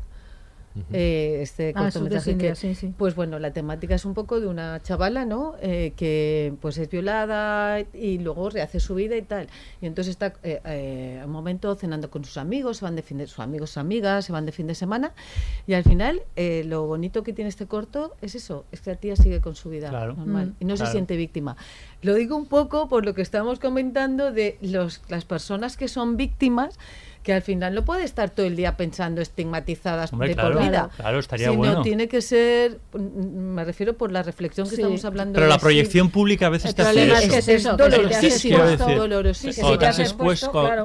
cuando tú te has expuesto, o sea, está muy bien porque efectivamente da, eh, plantarte, dar la cara, contar un caso, está muy bien porque, bueno, si no hubiese habido un primer caso de Me Too, no, no hubiese existido después el movimiento Me Too, está claro. Lo que pasa es que lo que yo creo que hay que medir es el grado de exposición, Mm. porque después esa persona lo, lo- lo puede, lo puede pagar. Y no, y no sabemos, aparte, cuánto de beneficioso va a ser para la sociedad, para el problema en sí. Pero yo creo que es muy difícil Es muy en la sociedad muy que vivimos porque no, no depende solo de la decisión de un periodista o una periodista. Hay todo un sistema. Yo creo que las series expresa eso muy bien, que hay todo un sistema creado para.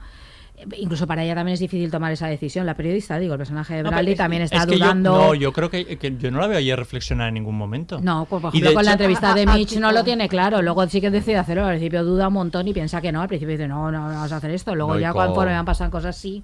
Pero yo creo que hay, Hmm, pero sí, que hay toda sí. una maquinaria eh, creada Sí, por los, sí, pero por los medios, no. con la primera no, pero con los medios de comunicación hay toda una maquinaria. Mm. Eh, y también unos espectadores y un público mm, recibiendo todo eso. Quiero decir, es que claro, es, que es muy perverso. Bueno, es que ellos que- están generando opinión Claro, pública con el programa. eso es, eso ¿Sabes? es. O sea, ellos están exponiendo un, pro- un problema a América que ya existía, eh, se están posicionando. eh, bueno, Alex eh, decide que es, es ella quien quiere contar a los espectadores de una manera cercana Sí. qué está pasando en el programa, que a mí es una cosa que me, vamos, me pone los pelos de punta, es la tía diciendo, no, quiero ser yo la que salga y lo cuente como, como Pues si fueran mis amigos. Claro, sí, pero bueno. Porque también se siente culpable. Bueno, pero tú también propia- estás manipulando, entre comillas, a, a los quiere que la, espectadores. que la visión que Claro, llegue es- claro, es, su claro, visión. claro, su claro, visión. claro. Es como cuando plantea lo del divorcio. Pues es cuando quiere generar- contar el divorcio, pero se quiere aprovechar directamente Claro. para que la información que llegue sea, llegue sesgada Sí, pero completamente. también, pero también es un mecanismo de defensa, pues sabe que va a caer Total, ella ahí. Si claro. no lo explica pero en ella. los Sí, pero- en los dos en momentos, los dos también en lo otro que planteaba Pero si esas decisiones eh, nos pasaran a nosotros en nuestra vida privada, no tendrían una trascendencia que sí que tienen Claro. al ser el programa de máxima Eso audiencia es. de Estados Unidos, que es que generan opinión pública y es lo que pasa con el periodismo, mm, digamos, de, de masas. Espectáculo. Claro. Es que ese es un tema que este es que el programa es un- al final es un transatlántico Total. gigante, es el ma- de mayor audiencia de la televisión americana según plantean y claro la cantidad de intereses que hay ahí, Mueve. pues claro es que es, es imposible probablemente hacer ninguna de todas las opciones, ¿no? Al El final. divorcio de una presentadora es el divorcio de América. Claro, claro. O sea, Qué Sí. curioso lo del transatlántico porque la última noticia es un transatlántico. Cuando Ah, sí. acaba la serie. No, Fíjate, Sí, los sí. que irían los de Succession. Sí, también. sí, sí. sí, sí, sí, cuando acaba la Es verdad, es verdad, es verdad. Sí. Bueno, pues vamos a escuchar el último corte y acabamos con lo último, el último análisis de la serie. Convencional, pero alégrate por mejorar tu fondo de armario. ¿Qué es una mujer convencional? Sabes, en la vida no todo es un desafío. Eso es lo que suele decir la gente cuando no quiere que la desafíen. Vaya, ingenioso. Estoy cansada y no me apetece fingir que Pretty Woman es mi peli favorita. ¿Cuál es tu peli favorita? ¿Cuál quieres que sea mi peli favorita? Empiezo a notarte bastante frustrada. Mira, no quiero parecer desagradecida. Comprar ropa me gusta. Pero, ¿sabes? ¿Sabes qué me gusta aún más? que un equipo de gente diseñe toda mi imagen. Estoy deseando saber cómo voy a llenar el país. Total, solo llevo 15 años luchando contra el misógino mundo del periodismo. Me, han dicho de mil formas distintas que no sea tan liberal, tan conservadora, tan neutral. Tienes mucha barbilla, no sonríes lo suficiente, eres muy morena. ¿Y si te tiñes de rubia? ¿Y tus tetas? Enseña más tetas, no, mejor escóndelas. Atraes a los tíos, espantas a las mujeres. No seas tan beligerante, los hombres no quieren follarte. No las critiques a ellas, se sienten atacadas, pero aquí, no, aquí, aquí van a transformarme en una chica perfecta, inofensiva y ambiciosa. Seré la Madre Teresa de los noticiarios matinales. Aunque ella tenía demasiadas arrugas para salir en HD.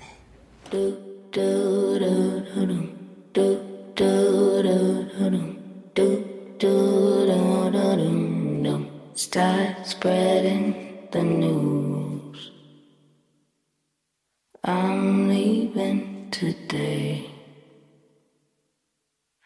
I want to be a part of it. Como contábamos New al- York. New oye, York. oye. Inevitable. Miquel, bájate de la mesa. que te bajas. Inevitable. Como hablábamos al principio no te lo esperabas. No me lo esperaba, pero es que... No lo has visto venir. Y además que- hemos no, seguido, no-. No, es que no me esperara que cantara, sino que armonizaréis bien. O sea, es, Claro. que, es que hasta ha sido bonito. Pero ¿eh? ya somos mucho tiempo. Hace es que mucho ya tiempo, estamos ¿eh? ahí en la misma onda. La misma onda, exacto. Tenía que escuchar la gente en las reuniones de previas al programa. En vez de eso ponemos la reunión, en vez de La podcast. Ahí sí que cantan, madre mía, qué pesadilla.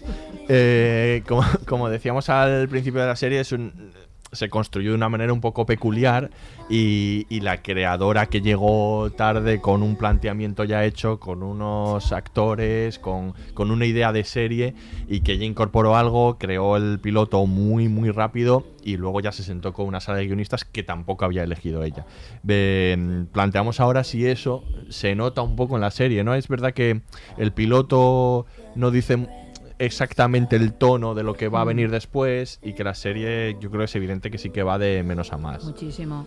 A ver, yo creo que el piloto no está mal, tiene suficientes elementos de interés para que sigas, los actores, la propia trama, pero es verdad que no, no anuncia lo que luego va a ser la serie. La serie va hacia arriba muchísimo. Yo esta es la típica serie que hay que recomendar de, en este caso sí es cierto de, a ver, no pasa nada porque insisto que el primer capítulo yo creo que tiene suficientes elementos de interés y te apetece seguirla, pero es verdad que, que es que luego mejora mucho. O sea, Y no yo augura lo que va a venir después, ¿no? El- algo así, ¿no? Porque, porque luego no va por caminos trillados, tal vez porque te esperes que vaya por caminos más trillados al plantear el tema que, plan- que hace. Mm. Es más clásica al principio. Sí, porque parece, creo que lo comentábamos ¿no? mientras preparábamos que Más parece como 90. una serie de los 90, sí, que Pero tiene un esas, tiene esas hechuras, ¿no? sí, como de la ley de Los Ángeles o algo Totalmente. así, ¿no? Bueno, yo, de- yo creo que a nivel fotográfico, Sí, a nivel iluminación, efectivamente. eso está. O sea, es una serie Sí. más de las de antes. Y incluso el ritmo, ¿no? De- el pri- en el primer capítulo y algunos giros previsibles. Pero volvemos a un tema que hemos tratado muchas veces aquí y son las prisas Sí. por. eh, clasificar a las series en, en- en un lado o en otro.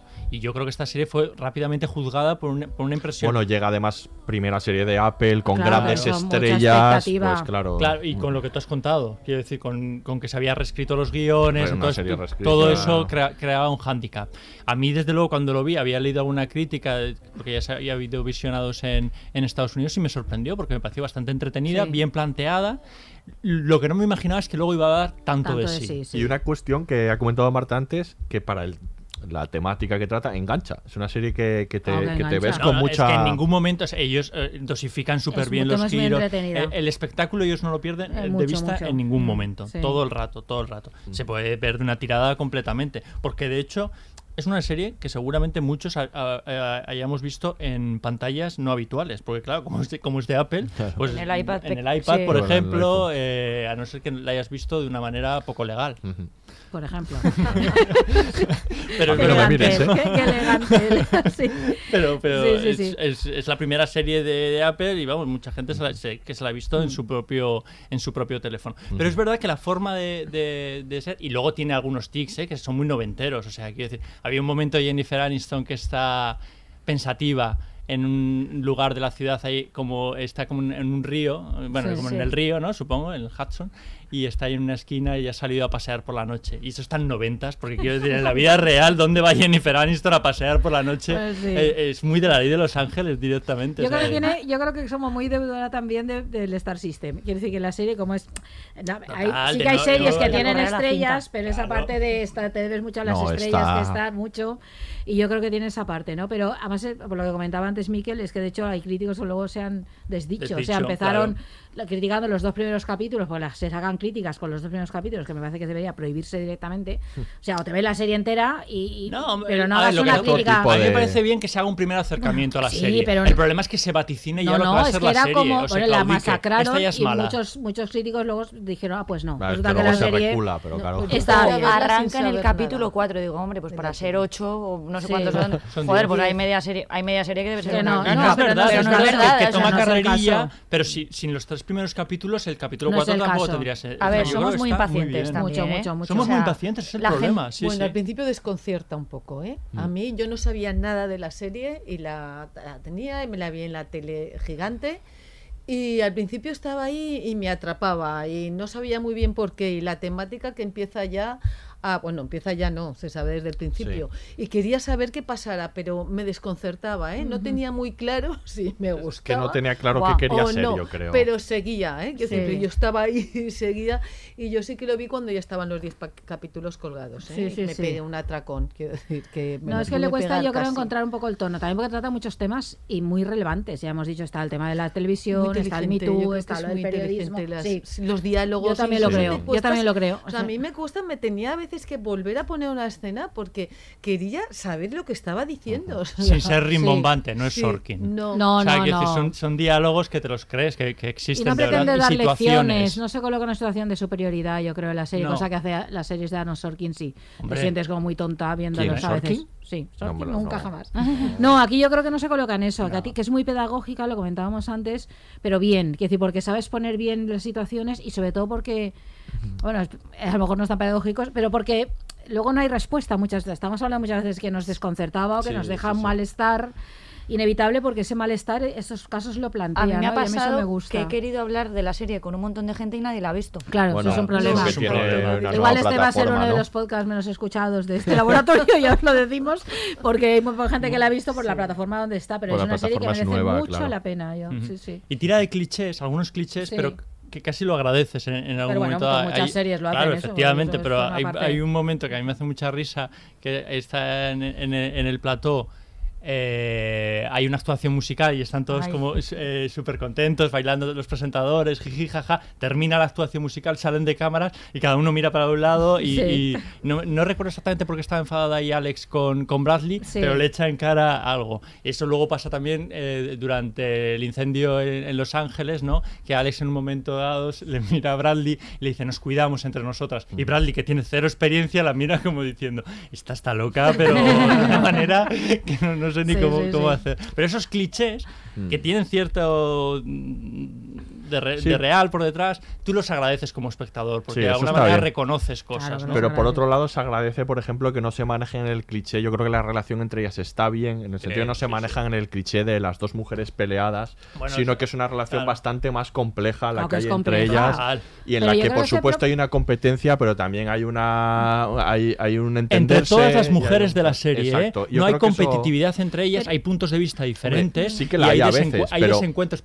Competitividad, yo, o sea, hablo también de- de- del segundo escalafón, ¿eh? de todas Ujú. las redactoras, que creo que es muy importante. Porque recordemos que Hannah intenta ayudar a Claire delatándola a esta escena que hemos Sí. contado del personal, es Exacto, porque claro, Hannah la- claro. La, la delata. Y ahí hay como un conflicto entre ellas, pero en realidad ella le quiere echar, le quiere echar una mano. O sea, son puntos de vista diferentes, pero no se revalida ese cliché de que las mujeres cuando trabajan juntas siempre se, se llevan mal o se enfrentan entre, entre ellas. No, yo creo que hay momentos de todo tipo, momentos en los que no están de acuerdo, otros que sí y tal, y yo creo que eso está muy bien, además está muy en lo laboral. Gran parte de la relación Claro. se mantiene en eso, es decir, en, bueno, hay mm, choques en lo laboral que puedes entender que esto no lo hagamos así. Tal. No, a mí eso sí me gusta. Yo creo que Sí. ahí no, no cae en esos clichés, se agradece. A mí de la relación me gusta cuando el resumen final, cuando se miran, ya cuando acaba también. Sí. La final mirada esa me gustó muchísimo Ujú. también de cómo están- A ver, el final son final cómplices- sí, bueno, que es, sí que es, muy, es Ya, como es un gran happy, cliché. es ¿no? igual, a mí me gusta el ahí, te has- cine te has venido arriba un Sí, momento, ¿no? arriba, cuando ya, ya hay el, el personaje Bueno, es de, que- de Alex, no, yo voy a es contar la es verdad, no sé qué, no cine, sé cuánto. es Pero, claro, pero ahí, claro, es Es- como estás que- en la ficción y se Sí. remite la apoteosis final que marca, Claro. ¿no? Ya tenemos un super final Bueno, ahí. y es que hay que decir que el, el capítulo final tiene muchísima tensión. Es un capítulo muy bien Sí. hecho, el final, ¿no? No sabes qué va a pasar. No sabes qué va a pasar y está quién va a vencer de los hecho. dos de los dos bandos. Sí, sí. Y hay una cosa que pasa en el final, pero ya ha pasado eh, varias veces que no que no lo hemos dicho a lo largo de, de la serie que me gusta mucho. eh, cómo se enfrenta el personaje de Alex a la ansiedad. Ah. Yo que tenía ansiedad, o sea, quiero decir, me encanta verlo reflejado y creo que lo hace muy bien. O sea, eh, está todo el rato al borde sin poder manejar su propio cuerpo, que ya le está Mm. da- dando señales. Que se levanta de, la mesa. de que algo no funciona bien. O sea, Sí, porque ella es muy física. encanta. pasear por el, por el plató, se mete en plano. Ahí ya está así, pero bueno. Le ha tirado un vaso ya- de agua Bueno, eso es genial. a la cara al de antes y dice, Pero le "De pasa cállate, payaso. Desde, desde Los Ángeles con el perro, ¿no? Que de repente Sí, sí. se pone a llorar sin tener mucho sentido. Y hay muchos momentos en que la respiración no la puede controlar hasta ya esa apoteosis final cuando se levanta y es que eh, es incapaz de controlar su propio, su propio cuerpo porque le está llevando a otras situaciones. Yo creo que ahí Aniston hace una interpretación muy No, pero guay. ahí está muy bien porque es una mujer que su trabajo consiste en eso, en controlar su cuerpo y su No, imagen claro, totalmente, en, en ser, en ser esto, ¿no? Y entonces ahí es como la ves todo el rato saliendo, ¿no? Desbordándose a sí misma. Sí, sí, muy bien, muy bien. Y sí, podemos hablar del final. Podemos. Podemos. eh, bueno, del final. El final No, de una cosa del estricto final. era ese. No, Pero al final es la apoteosis esta que todos salen de aplaudir y ole, mm, qué bien. Es Exacto. así. Tenemos ese capítulo octavo que es en el que se revela todo lo que sucedió en el pasado. Descubrimos la. eh, adquiere relevancia el personaje de, de Hannah en ese momento, ¿no? Por haber sido la, la, la mujer de la que ha abusado y, y a la que ahora le está pidiendo además el favor, un favor o que ella testifique, ¿no? Y, y bueno, cuando llegamos a ese final, eh, desde luego el suicidio o no de Hannah abre muchas puertas a la serie, o sea, le, le permite, eh, le permite plan- que, el planteamiento sea más, más drástico, más profundo de ese replanteamiento de lo que ha hecho cada uno de los personajes, pero ese, ese, ese supuesto suicidio, hasta qué punto es, eh, digamos, está algo, es algo que está bien plantado o es un poco A- a mí un es- efecto, o sea, para conseguir un efecto. A mí es que me parece llevar la victimización hasta el final. Yo, y a mí me daba mucha rabia porque estaba viéndolo venir. Decía que no lo hagan, que no lo hagan, que no la maten, que no lo hagan en la serie, ¿no? La lo entiendo Se desde el punto de vista venir, ¿eh? Narrativo, dramáticamente, que tomen esa decisión porque que obliga es un detonante, claro, que a- Claro. ante esto es tan radical que haya, no, no Bueno, queda otra que lo que sucede que al saltar, final, claro. lo que sucede al final del programa, ellas sucede Claro, por eso, por no, eso. por, no por otra cosa. Pero me parecía uno, de verdad es necesario matar a una de las mujeres víctimas. Dices, caramba, es que esto sí que me parece un cliché, ¿ves? Esto sí me Es parece un- un, cliché. es un cliché, Este sí. sí me parece un cliché. El de mujer que ha sufrido abusos está hace una toma. Es un personaje que se ha mostrado fuerte todo el rato, aunque con sus, con Pero, sus caídas. eh, pero ya, ya, ya revela que era solo una fachada, porque Sí. eh, la conversación con Bradley ya le dice que todos los días piensa en cómo ha llegado a su, a su trabajo y se empeña a sí misma en, en olvidarlo. Pero ahí ya nos cu- cuenta un martirio que ha vivido interiorizado durante estos años. Sí, estoy de acuerdo, pero me hubiera gustado que se hubiera resuelto de otro modo, en el que no haga falta matarla. Esto sí que me parece una especie de cliché. Vale, matemos a la mujer víctima para que los demás reaccionen. Es que sí que es un. Es que eso sí que es como truco de guion, no sé, me parece un truco de guion fácil. Eh, Bueno, la antes- matamos y a partir de aquí Antes de todos morir, reaccionan sí o sí. ¿no? Han intentado darle un trabajo nuevo en la costa Claro, oeste, o sí, sea, sí. a ver de qué manera el personaje podía irse. o- Claro. bueno, que un poco también la salida de darle un ascenso en, en Los Ángeles es un poco también eh, un paralelismo con el ascenso que ella sufre, bueno, o, que- Claro, claro. o del que disfruta Son después de, ser hacia Exacto, arriba. son, o sea, esto es Sí, hacer la bola más grande. También hay un momento que, que no hemos comentado, que es cuando Alex está dispuesta a inventarse que Mitch también ha abusado de ella para que la cadena no pare, o sea, para que la historia no pare, que a mí eso me parece un delirio. Sí, sí, es delirio. O sea, que el último capítulo me parece que tiene una intensidad, Sí, que es lo que ha dicho Miquel, que yo había un momento en el que no sabía qué iba a pasar. O sea, cualquiera de los planes me parecía Podía bueno, pasar, ¿eh? Pero, sí. pero mm, estaba un poco despagada diciendo, ahora se va a quedar esto sin contar, ahora no nos vamos a enterar. Eso ha sido un golpe que he dado yo como Sí, Alex sí, en la sí, mesa. sí, muy bien, muy bien. Jennifer Aniston, o sea, claro que sí, no sé, porque tú también eres la novia de Valencia. Pero no soy rubia, aunque bueno, todo se puede cambiar. Exacto. Efectivamente. A ver, pues a mí me pasaba todo, al contrario, que cualquiera de los planes me parecía malo, porque todo el rato decía, pero si ahora se sale con la suya esta, mal. Si se sale con la suya la otra, mal. Y yo pensaba que iban a alargar el cliché y que lo que iba a pasar es que iban a poner sus declaraciones, las de Hannah, la entrevista Sí, la entrevista, directamente. exacto. Me gusta que al final el giro final sea que eso sea un detonante para que el personaje de Alex estalle y cuente su, cuente su verdad y pida perdón. Sí, en el fondo, que es lo que hace. No, no, sí, eh, a ver, si yo creo que, a ver, dramáticamente está bien llevado. Lo que pasa que es como, caramba, tiene que morir una mujer para esto. O sea, es como llevar hasta el final. Eh, el abuso marca tanto la vida de una mujer que acaba muriendo por esto. Dices, che, em, A sí me caramba, parece- podríamos haberlo resuelto de otra a mí manera. sí Eso que me sí parece un cliché que forma parte del, del- de una manera de entender lo que significa el abuso y demás y que toda la identidad de ella está puesta ahí.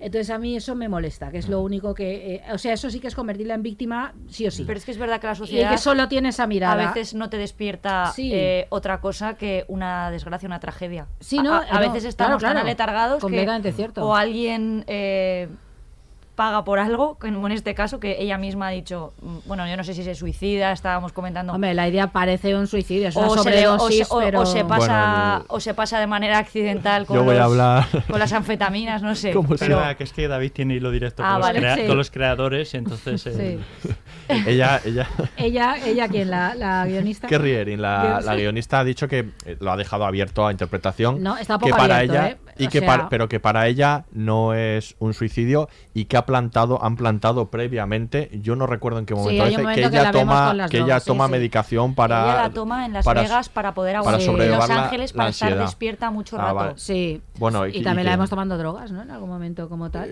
Sí, medicamento sí, y- y, de- demás. A ver, que eso lo han planteado para, para que luego en un momento de mayor ansiedad que se ha provocado antes. Yo lo que sí veo es un poco de precipitación. Sí. Eh, sí que es verdad que está lo que dice Mikel, esa conversación con, con Bradley. Exponen qué es- estado mental se encuentra. Pero solo es esa, o sea, es esa conversación. Solo es esa está todo volcado en esa conversación. ¿eh? Sí. Hasta entonces hemos visto una Hannah muy fuerte. O sea, Valiente, fuerte, fuerte, fuerte y continua, lúcida, sí, sabiendo que el mundo es sí. así de jodido y que ella tomó decisiones jodidas como, Pero incluso como la aceptar conversación un, con Mitch. como aceptar un ascenso, pero sí. lo sabe y sabe que está jugando Pero es las reglas fachada, del como juego ha ya. Miquel, o sea- Sí, lo que pasa es que yo creo que bueno, a Pues mí yo, igual yo es descubrí que era fachada en la conversación. Claro, porque Mientras Claro, no descubrí también, fachada. Me parece bien yo que, no lo que- sabía. que Sabía que algo tenía, pero no tenía claro, Desarrollalo un poco. Yo creo que habría que haberlo desarrollado, más, para tener ese final. Me parece un poco Que luego es traicionar verdad que el eso. final- No, pero también una cosa, hay otra No víctima que es un poco No, no, el- sosa. eso está claro. Bueno, Quiero decir, Sosa no es una víctima, pero que le dan un papel un poco más. Soso, sí. Sí, narrativamente sosa, Exacto. gracias. Y que es la, la, la mujer esta que no me acuerdo cómo se llama, que la entrevistan también, que es víctima. Sí, la que abuso. antes, la, sí, ah, la perdonad, vale. Sí, sí, sí, está. claro. Vale, así. que en cambio ahí pues hay otro Otra tipo manera. de... Al final nos parece también que eh, con eh, la manera en que resuelven ellas dos, las dos presentadoras, el, el tema, mm, todo el mundo pierde un poco, porque todos los planes que habían urdido, las diferentes conspiraciones que había en la serie, se van todos a la mierda. hombre. El New York. Times ya no puede publicar, eh, los que Pero eso eh, está bien. Cory ya no va a poder ser director de la cadena, o sea, todo es un poco, o, o sí, Bueno. pero, Ah, o Cory, sí, yo pero creo bueno, que es director, de- o sea, que se va a hacer Bueno, Fred el rey de la cadena. como va a haber una segunda mal. temporada, yo solo quiero ver a. Mitch entrando con un andador en un juzgado como Exacto. Weinstein Sí, sí, ahí, o sea, claro. Bueno, claro que ese es otro tema que, que propicia el, el suicidio, ¿no? Que, que Mitch de verdad y por fin se dé cuenta, ¿no? De Del que monstruo es. que es, ¿no? pero se podría haber suicidado él. Sí, Se o se podría- sí, o se podría haber- dar podía- cuenta de otra se podría manera. dar cuenta de otra decir, no- manera. No, Nadie, pero- A ver, no él se ha a dado la mujer. cuenta. Otra cosa es que siga en su burro de, de que, era, que había muchos más cómplices. Sí. Porque él, cuan- hay una etapa de reconocimiento y una vez ya supera esa etapa de reconocimiento diciendo, ah, vale, es verdad, me he comportado mal en ¿Y mi vida. qué? Ah, pero no estaba solo. Claro. Estaba con un montón de gente más. Pues que aquí A que apechuguen Que paguen todos. paguemos todos. Sí. Entonces él se agarra a ese clavo ardiendo, caiga quien caiga. Bueno, y abres ahí la puerta para comentar ya al final antes de despedirnos, hay una segunda temporada, está renovada y Sí, ¿qué lo que esperáis? Jennifer Aniston la anunció en sus redes. Sí, sí, sí, está, está renovada. Creo que el único que no está firmado seguro, pero que esperan que aparezca es Steve Carell eh, haciendo de Mitch. Y ¿Ah, sí? ¿No estás seguro? De momento no, no ha firmado, pero bueno, eh, esperan contar con él. ¿Y qué esperáis de esa segunda temporada? ¿Qué os parece? Eh, lo poco que ha dicho la creadora es que bueno, que va a haber mucho caos y muchos cambios. ¿no? Hombre, Por después de la que han supuesto, montado, y que como decía intuye, Marta, ¿no? que se han ido todos los planes a la porra, a mí esto me gusta mucho. Eso, eso sí me gusta, que la decisión de estas dos mujeres hace saltarlo todo, ¿no? Porque eso, eso tiene que ver con lo sistémico que hablábamos. Como, es, como esto es sistémico y todo el sistema está imbuido de este abuso permanente y de esta manera de actuar, que si alguien actúa por fuera de eso, claro, lo hace saltar. Y yo creo que es lo que sucede, sobre todo cuando lo hace el personaje de Alex, que es el que tiene el mayor peso, porque ella es la que más integrada está en ese sistema. Entonces está muy bien. Eso sí me gusta mucho porque creo que sí que es muy coherente con todo, ¿no? Me molesta que sea el detonante que tienen que morir la víctima mujer y que se defina siempre por el abuso. Pero bueno, dejemos eso. Yo espero bastante. Yo creo que esta es una de esas series. Así como otras veces hemos dicho de series que hacían segunda temporada y que no Sí, entendíamos no, por esta qué. apetece. Yo creo que esta Porque apetece. yo creo- Quiero saber qué pasa es que en la son muy buenos esa. Los personajes están muy bien Sí, construidos son muy todos buenos. y yo creo que dan mucho de Son sí muy para, buenos. para continuar. Las dos estrellas, desde luego, pero también el, re- el resto de, de personajes. Son muy buenos personajes y hay unas interpretaciones Está muy bien extraordinarias. Hemos interpretada dicho la la de serie. Jennifer Aniston, pero la de Reese Witherspoon también, que es una actriz Carell. que odio especialmente, con la que me reconcilié en, En Big Little Lies. A mí no me gusta tampoco. Yo la odiaba, pero en- me reconcilié bastante en, Big Little en Big Lies. Little Lies, Little pero ahí hacía un personaje Sí. que daba un poco grima, aunque hacía- a mí me hacía risa, pero aquí me parece que No, está, está estupenda. Y luego Sí. Steve Carrell, que es un Carrell pedazo de actor siempre y a por favor, lo de Billy Crudup, que me parece Y Billy sobrenatural. Que es Pues- tremendo, y, Mar, eh, Crudup. Pero hay Mar Duplas, por favor. Espero que este vuelva, ¿no? bien. Volverá este personaje. A a mí me da un poco de miedo la segunda temporada. Sí. Sí, porque yo me he quedado a gusto ya con la primera. Entonces siempre me da un poco de miedo. Pero bueno, también me pasó con Fleabag y luego, mira, pues oye, Era la segunda- casi la mejor que la Claro, primera.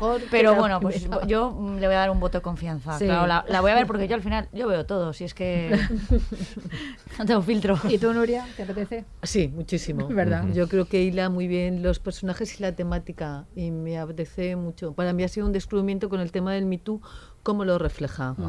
Los sistemas de poder y las conversaciones entre hombres, mujeres, entre todos. Sí, o sea que estoy ilusionada. Pues, nada, nos está. juntamos en la segunda temporada y lo, y lo Exacto. comentamos. Pues Marta, Nuria, muchísimas gracias Muchísimas por gracias a habernos acompañado. Miquel y Aurea, nos vemos En la próximo próxima. programa. Aquí se despide el Laboratorio de Investigación de Series, el único podcast seriéfilo que más que dar las noticias, las analiza. Hasta la próxima.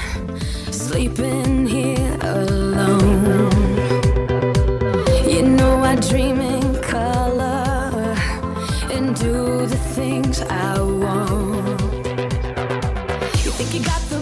Buenos días, América. Bienvenidos a su podcast favorito de series. Durante hora y media les vamos a contar las anécdotas más jugosas de las últimas ficciones estrenadas. Aquí encontrarán los secretos de los grandes rodajes, Las noticias más sorprendentes de las estrellas. las exclusivas sobre las próximas tramas. Los spoilers más emocionantes. Chicos, chicos, chicos, yo parad que está claro que esto no es lo nuestro, es que no valemos para esto. ¿No? Pues aunque no lo parezca, yo siempre llevo una Jennifer Aniston dentro.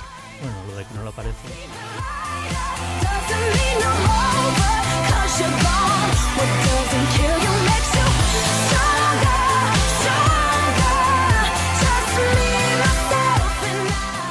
Todos los episodios y contenidos adicionales en podiumpodcast.com y en nuestra aplicación disponible para dispositivos iOS y Android.